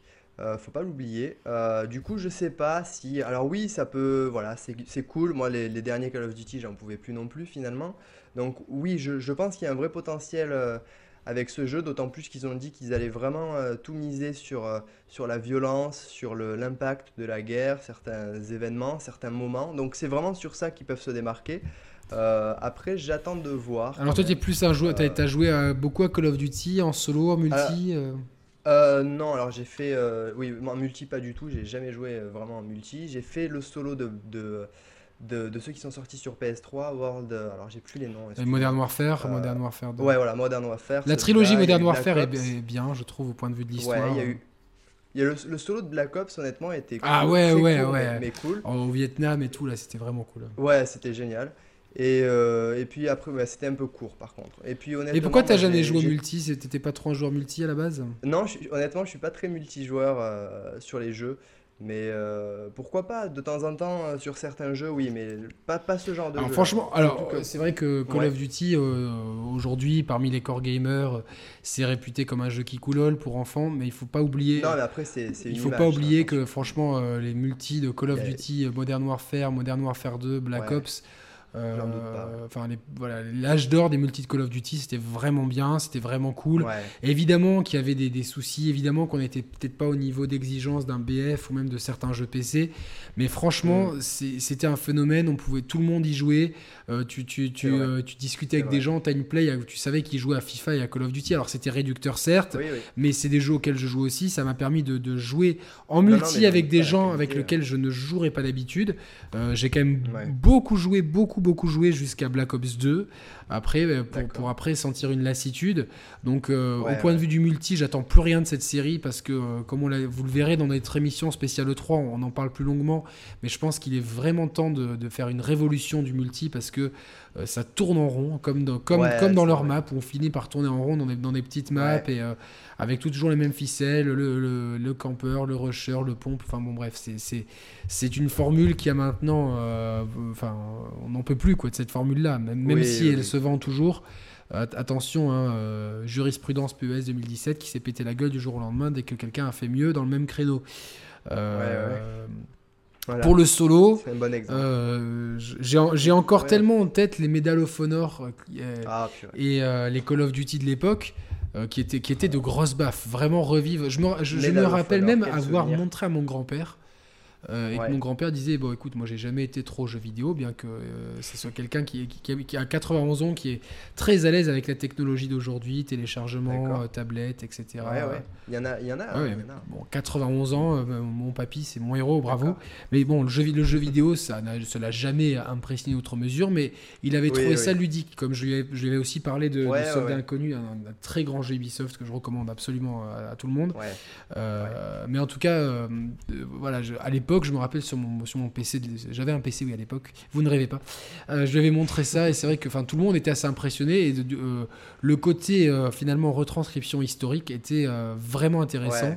Alors bon, moi j'ai toujours aimé l'histoire à l'école, donc c'est vrai que c'était d'autant plus grisant, d'autant plus grisant de pouvoir vivre en vrai cette période-là.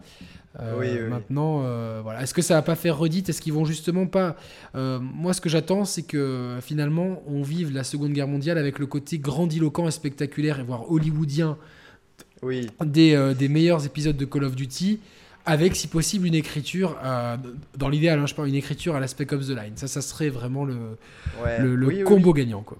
Effectivement, oui, oui c'est vrai. On verra bien, on verra bien, mais Écoute, je, suis curieux, je, suis curieux, voilà, je suis curieux. Voilà, curieux. En tout cas, il a été officialisé euh, ce mois-ci. Voilà. Ensuite, on a, on a trois petites news pour finir. Alan Wake retiré des stores Windows et Xbox à cause de droits sur les musiques et qui ont les droits sur les, musiques ont expiré. Alors Remedy euh, n'exclut pas de, pouvoir euh, trouver euh, une solution, un arrangement avec les ayants droit pour pouvoir redistribuer Alan Wake. En tout cas, bah, moi j'ai bien fait de, le, télé, de le retélécharger puisqu'il était offert avec, avec Quantum Break. Oui, c'est vrai. Un jeu que j'ai beaucoup aimé, vraiment. ah, oui. ah oui.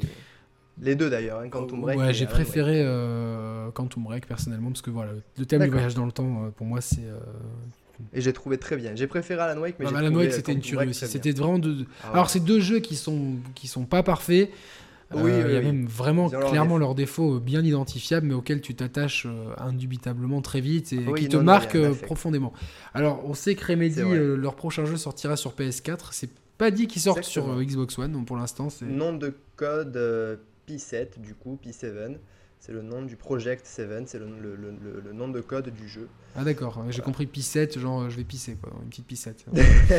euh, P7. P7, ouais. Euh, en English, in English dans le texte. Euh, et Remedy qui, qui est rentré au Nasdaq afin de pouvoir se restructurer financièrement, puisque je crois que ça n'a pas été la fête récemment. C'est pas la joie. Hein. Je pense qu'ils ont beaucoup, beaucoup, beaucoup mis de thunes dans dans Quantum Break, enfin beaucoup de que le retour sur investissement n'a pas été, euh, bah, moi pour moi faute à Microsoft, mauvais marketing autour du jeu. Euh, voilà, euh, ensuite Zelda qui pourrait arriver sur smartphone, donc. Oui. Oui, oui, oui, écoute, ils l'ont fait avec Mario, avec Fire Emblem, avec Pokémon, même si c'était pas vraiment Nintendo. Oui, on sait qu'Animal Crossing va arriver.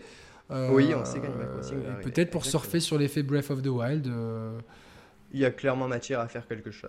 À voir. Je suis euh, bon moi pour moi jouer sur téléphone, euh, même aux licences que j'aime. Euh, ah non, moi ça marche pas non plus. Même Street Fighter, qui, donc parce qu'il y a eu il y a une nouvelle version de Street Fighter 4 qui a eu déjà deux ou trois versions sur sur sur smart sur ouais, smartphone. Et il y a une nouvelle version smartphone de Street Fighter 4 qui arrive avec quelques persos en plus. Mais même ça, je crois que je ferai l'impasse. pour, vous dire que, à quel point je n'aime pas jouer sur euh, téléphone. Parce que pour ceux qui débarquent, moi et Street Fighter, c'est l'amour fou. exact. Il faut le dire à chaque émission. Ah c'est le le passage obligé. Euh, je parlerai bien d'Emi pour remplacer Roman, mais j'ai pas grand chose à dire. Non, tu vas perdre toute euh, crédibilité après, quoi. Donc, euh, Exactement. ensuite, bon, bah, on a une dernière news bon, que vous pouvez retrouver de façon plus détaillée sur la chaîne des Sharp Players. Roman ayant fait un point news dédié. Hein. donc, les points news, c'est les nouveaux rendez-vous d'une dizaine de minutes sur un mm. sujet de l'actualité. On réagit à chaud sur un sujet. Et vous pouvez retrouver aussi ces points news et maintenant les tests en podcast audio sur iTunes pour ceux qui. Euh, mais bon, euh, on, aime bien vous voir sur YouTube, hein, parce que c'est plus facile pour interagir, etc. Après. Ah oui, c'est plus simple, mais bon, c'est bien. Ouais, on, est, on est partout, on est partout. et, euh, et, donc, Tennis World Tour qui a été annoncé, donc c'est le retour d'une grande partie de la team derrière Topspin qui va faire ce jeu. Mm. donc Roman vous en parle longuement dans, sa vidéo, il, il, en parle en plus avec beaucoup de, passion, en détaillant ce qu'il attend des jeux de tennis et ce qu'il a marqué dans, dans les jeux de tennis qu'il a pu faire. Euh, une super vidéo de Roman que, voilà, que j'embrasse et qui n'a pas pu être avec nous aujourd'hui. Vous le retrouvez par contre mardi soir prochain pour notre émission spéciale Nos attentes de l'E3 avant de, de voir quel dispositif on mettra en place pour l'E3. Mais dispositif il y aura, ne vous inquiétez pas.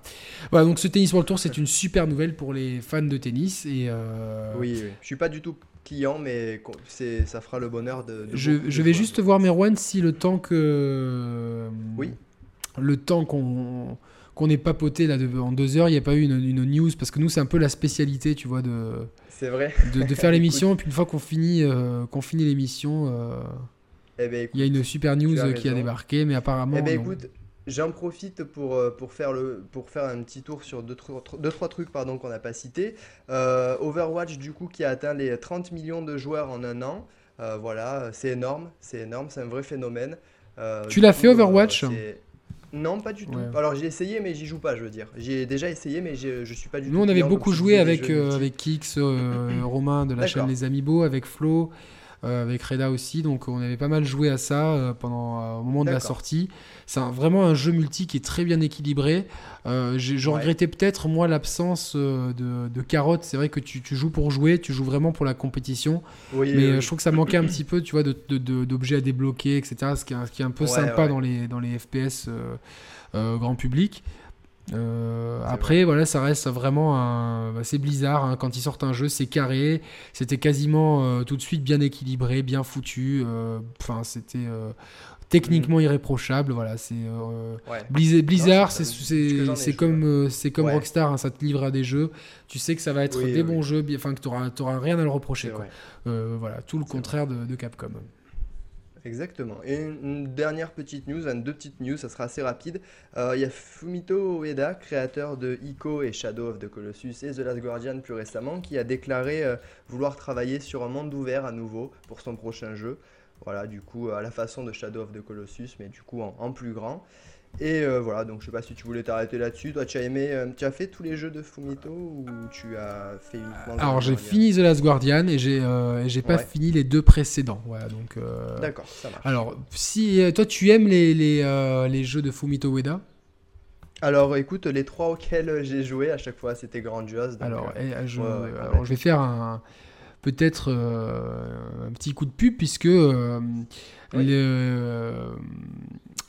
la maison d'édition française Third Editions euh, vient de lancer euh, les précommandes pour euh, un ouvrage sur la carrière de Fumito Ueda. Voilà, donc très intéressant. Vous retrouverez prochainement sur la chaîne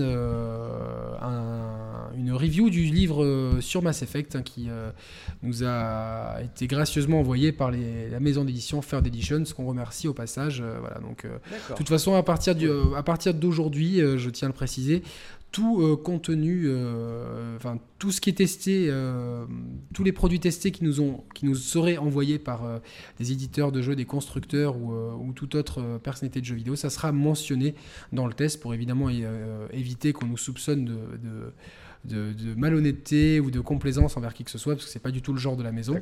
Mais en tout cas, voilà, on a, on a, on a, on a pu euh, voilà, discuter avec Third Edition. C'est euh, donc, euh, en tout cas, ils sortent. Voilà, pour ceux qui aiment Fumito Ueda, il y a leur leur, leur, leur livre qui vient de sortir sur, sur la carrière de bah, ce grand designer. Édition simple à 19,90€, édition First Print avec quelques petits bonus à 24,90€, donc sur, qui revient sur l'histoire, la, carrière du, du créateur japonais. Donc, sur ces trois euh, gros jeux, euh, Ico, Shadow of the Colossus et The Last Guardian, que j'ai euh, ce dernier beaucoup aimé. Les deux premiers, c'est juste que je les ai pas fait au bon moment. Et des fois, il y a des, moments, il y a des, des moments où tu, si tu fais pas un jeu à l'instant T, voilà, c'est, je, je, refaisais euh, hier euh, un jeu que j'avais adoré sur Super Nintendo, Super Adventure Island, qui aujourd'hui, aujourd'hui si le jeu sortait en l'état, il, se ferait défoncer. Alors qu'à l'époque, c'était un jeu qui était. Bah oui, oui, oui. Après, voilà, le contexte, le contexte pardon, qui ah, qu'est-ce que, les jeux étaient durs à l'époque? Les, les boss de ce jeu étaient absolument infernales et ceux de. Ceux de stupé. J'ai fait le. Putain. j'ai joué aussi à Super Star Wars Return of the Jedi. Putain, mais les boss, alors tu sais, sur, euh, sur, les, euh, sur le, la Recall Box, tu as une fonction euh, un peu comme sur la rétro, la, console virtuelle de la Wii U, tu appuies sur un bouton et tu, tu sauvegardes ton état instantanément. Quoi. Oui, Putain, mais même avec ça, je me faisais démolir. je me disais, mais comment petit, ça, avec la pression de, tu as du, des continues, des villes, tout ça, j'arrivais à le faire. Bah parce que les jeux récents sont passés par là, du coup notre conception de la difficulté elle a un peu changé. On est devenu pantouflard, voilà c'est ça. Donc, euh. Exactement. Et si tu me permets Yannick, je vais juste terminer sur une dernière news. Euh, Beyond Good and Evil 2 qui ne sera pas présent à l'E3, c'est enfin qu'il a Michel Ancel l'a laissé entendre. Voilà, du coup, certains pouvaient l'attendre. Euh, il y a des bruits qui disent exclusivité temporaire pour Nintendo Switch, on verra bien. Mais en tout cas, c'est pas à cette 3 qu'on le verra. C'est la même rengaine depuis euh, X années. Je ne je sais pas si on verra Wild non plus, son projet euh, très intéressant. Oui, alors, j'ai appris, quand, parce que je l'ai vu au Salon Magic, justement. bah, qu'il il était, il avait passé son enfance à Monaco et du coup que la régie, les paysages de Wild étaient euh, très inspiré par l'arrière-pays euh, niçois, donc euh, vraiment l'arrière-pays des Alpes-Maritimes. qui on a de très beaux, parce que les gens pensent Alpes-Maritimes, la mer, etc. Mais on a une région de, de, montagne aussi, on a les stations de ski à une heure et demie de route, donc on a un paysage qui, on a une topographie qui est très, très variée. Exactement, voilà, entre la, entre la mer et la montagne, et donc il s'est très inspiré ah des paysages de son enfance et du parc national du Mercantour, qui est un, endroit magnifique que je recommande à, tout le monde tu verras tes repères du coup. Je, mais, oui, mais oui, euh, je, bon après il n'a pas respecté effectivement le, les lieux exacts, mais en tout cas j'aurais quelques, quelques mm. repères. Puis c'est vrai qu'ici on est une région où beaucoup d'hommes préhistoriques euh, ont vécu, donc euh, ouais, c'est Et oui. c'est la boucle est bouclée, voilà, avec ce, avec ce wild donc, donc qui, qui, est, qui est perdu dans le wild, Lost in the Wild. On ne sait pas quand est-ce qu'on le reverra, donc. Donc Wild qui ne sort pas par eh ben, Ubisoft, hein, qui sort euh, de son côté. Hein. Le studio. De Michel Ancel. le nom du studio, c'est quoi déjà? Ah, Aucune idée. Franchement, je l'ai plus en tête. Euh. J'ai dû, ouais, je l'ai plus non plus. Écoute, Merwan, on a fait le tour de l'actualité. On est dans les standards. on est à 1h45. On a fait un peu mieux que d'habitude. En tout cas, ben, c'était ah. très intéressant. Merci, hein, merci beaucoup pour ta. Alors, tu étais déjà venu sur la chaîne pour participer au live. Exactement, on avait été rejoint par Nico, mais en tout cas, c'est ta première vraie émission des Share Players. Ça s'est bien passé, t'es content? Très bien, écoute, euh, ma, ma, mon expérience, euh, déjà la première fois sur le live m'a aidé, donc oui, très bien. Je vous en remercie, toi et Roman, évidemment, qui n'est pas là aujourd'hui. Euh, de m'avoir invité pour cette première émission pour moi et la 81e 82e 82e 82e déjà donc voilà merci à vous et merci aux auditeurs qui nous ont on peut te retrouver sur ta chaîne Le Coin des Joueurs. Exactement. Euh, le coin euh, des, des sans ES joueurs. Non, oui, alors si, si, ça c'est Ah oui, c'est sur le Twitter. c'est dans le coin des joueurs, vous le trouvez sur. Euh, voilà, vous tapez. On mettra le lien dans, la, on mettra le lien dans la description de la vidéo. Et donc tu as une, une, interview exclusive de, j'ai oublié son nom. Voilà. C'est Hans, Godard, de, chez Naughty Dog. Français Exactement, un français de chez Naughty Dog qui nous raconte plein de choses intéressantes euh, dans cette vidéo. Il faut impérativement, il faut impérativement aller voir ça, hein, les amis. C'est euh, c'est dingue qui m'ait accordé ça et pour tous les conseils qu'il m'a donné pour la suite. J'espère qu'on donnera un deuxième épisode rapidement aux artistes du JV avec quelques pistes pour la Écoute, pas de souci, tu peux toujours nous interviewer, Roman et moi. Euh, on est, devenus des artistes de vidéo.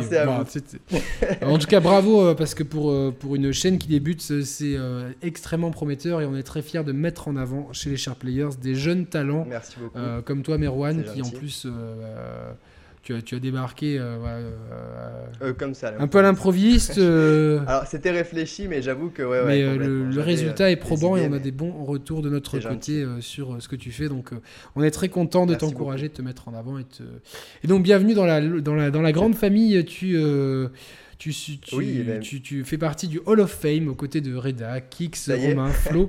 Euh, Will, Julien Chiez et Nico Augusto, rien que ça. Voilà. Maintenant, on a Merwan. Ah bah oui, voilà, rien que et, ça. Euh, Marc voilà. Salut à tous. Marc président de l'Association française de transhumanisme.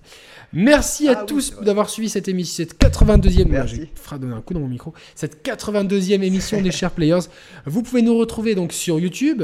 Euh, on aimerait vraiment que vous vous abonniez, ça serait super sympa. Si vous avez aimé la vidéo, mettez des pouces bleus, regardez les autres vidéos, commentez-les, partagez-les. Vous connaissez le deal, c'est comme ça. On est également disponible sur iTunes en podcast et euh, euh, en flux de podcast. Hein, si vous avez euh, un Android ou un, ou un Windows Phone, on est aussi dispo en, podcast. On est dispo sur SoundCloud. On est partout. On revient donc mardi. Ils nous envahissent. Mardi prochain, mardi prochain 18h. Prenez rendez-vous pour notre émission spéciale Nos attentes de l'E3, Romain et moi revenons sur ce qu'on attend de cette E3 2017, euh, qu'on suivra évidemment avec euh, minutie sur la chaîne des Share Players au moment des conférences. Et euh, une fois que le, le, tumulte de l'E3 sera passé, vous retrouvez notre superbe rétrospective sur la Wii qu'on a enregistré en compagnie de Nico Augusto, qu'on salue au passage, euh, qui a lui aussi euh, lancé sa chaîne, comme on embrasse aussi Julien Chiez. Voilà. gros bisous à et puis tous nos, tous nos amis, les amis beaux, Reda, etc. Voilà, c'est toute la, la, grande famille des youtubeurs, la nouvelle génération, à qui l'avenir appartient. On vous le répète. Exactement, c'est voilà, beau. Allez, merci beaucoup Merwan. Toi, tu restes en ligne comme ça, on débrief en off. je dis toujours ça à mes invités. et moi, quant, quand, quant à vous, les auditeurs, on vous souhaite une bonne journée, une bonne soirée, une bonne matinée, peu importe l'heure de la journée. Jouez bien, amusez-vous bien et kiffez la life. Salut à tous, ciao ciao Merci à tous, ciao tout le monde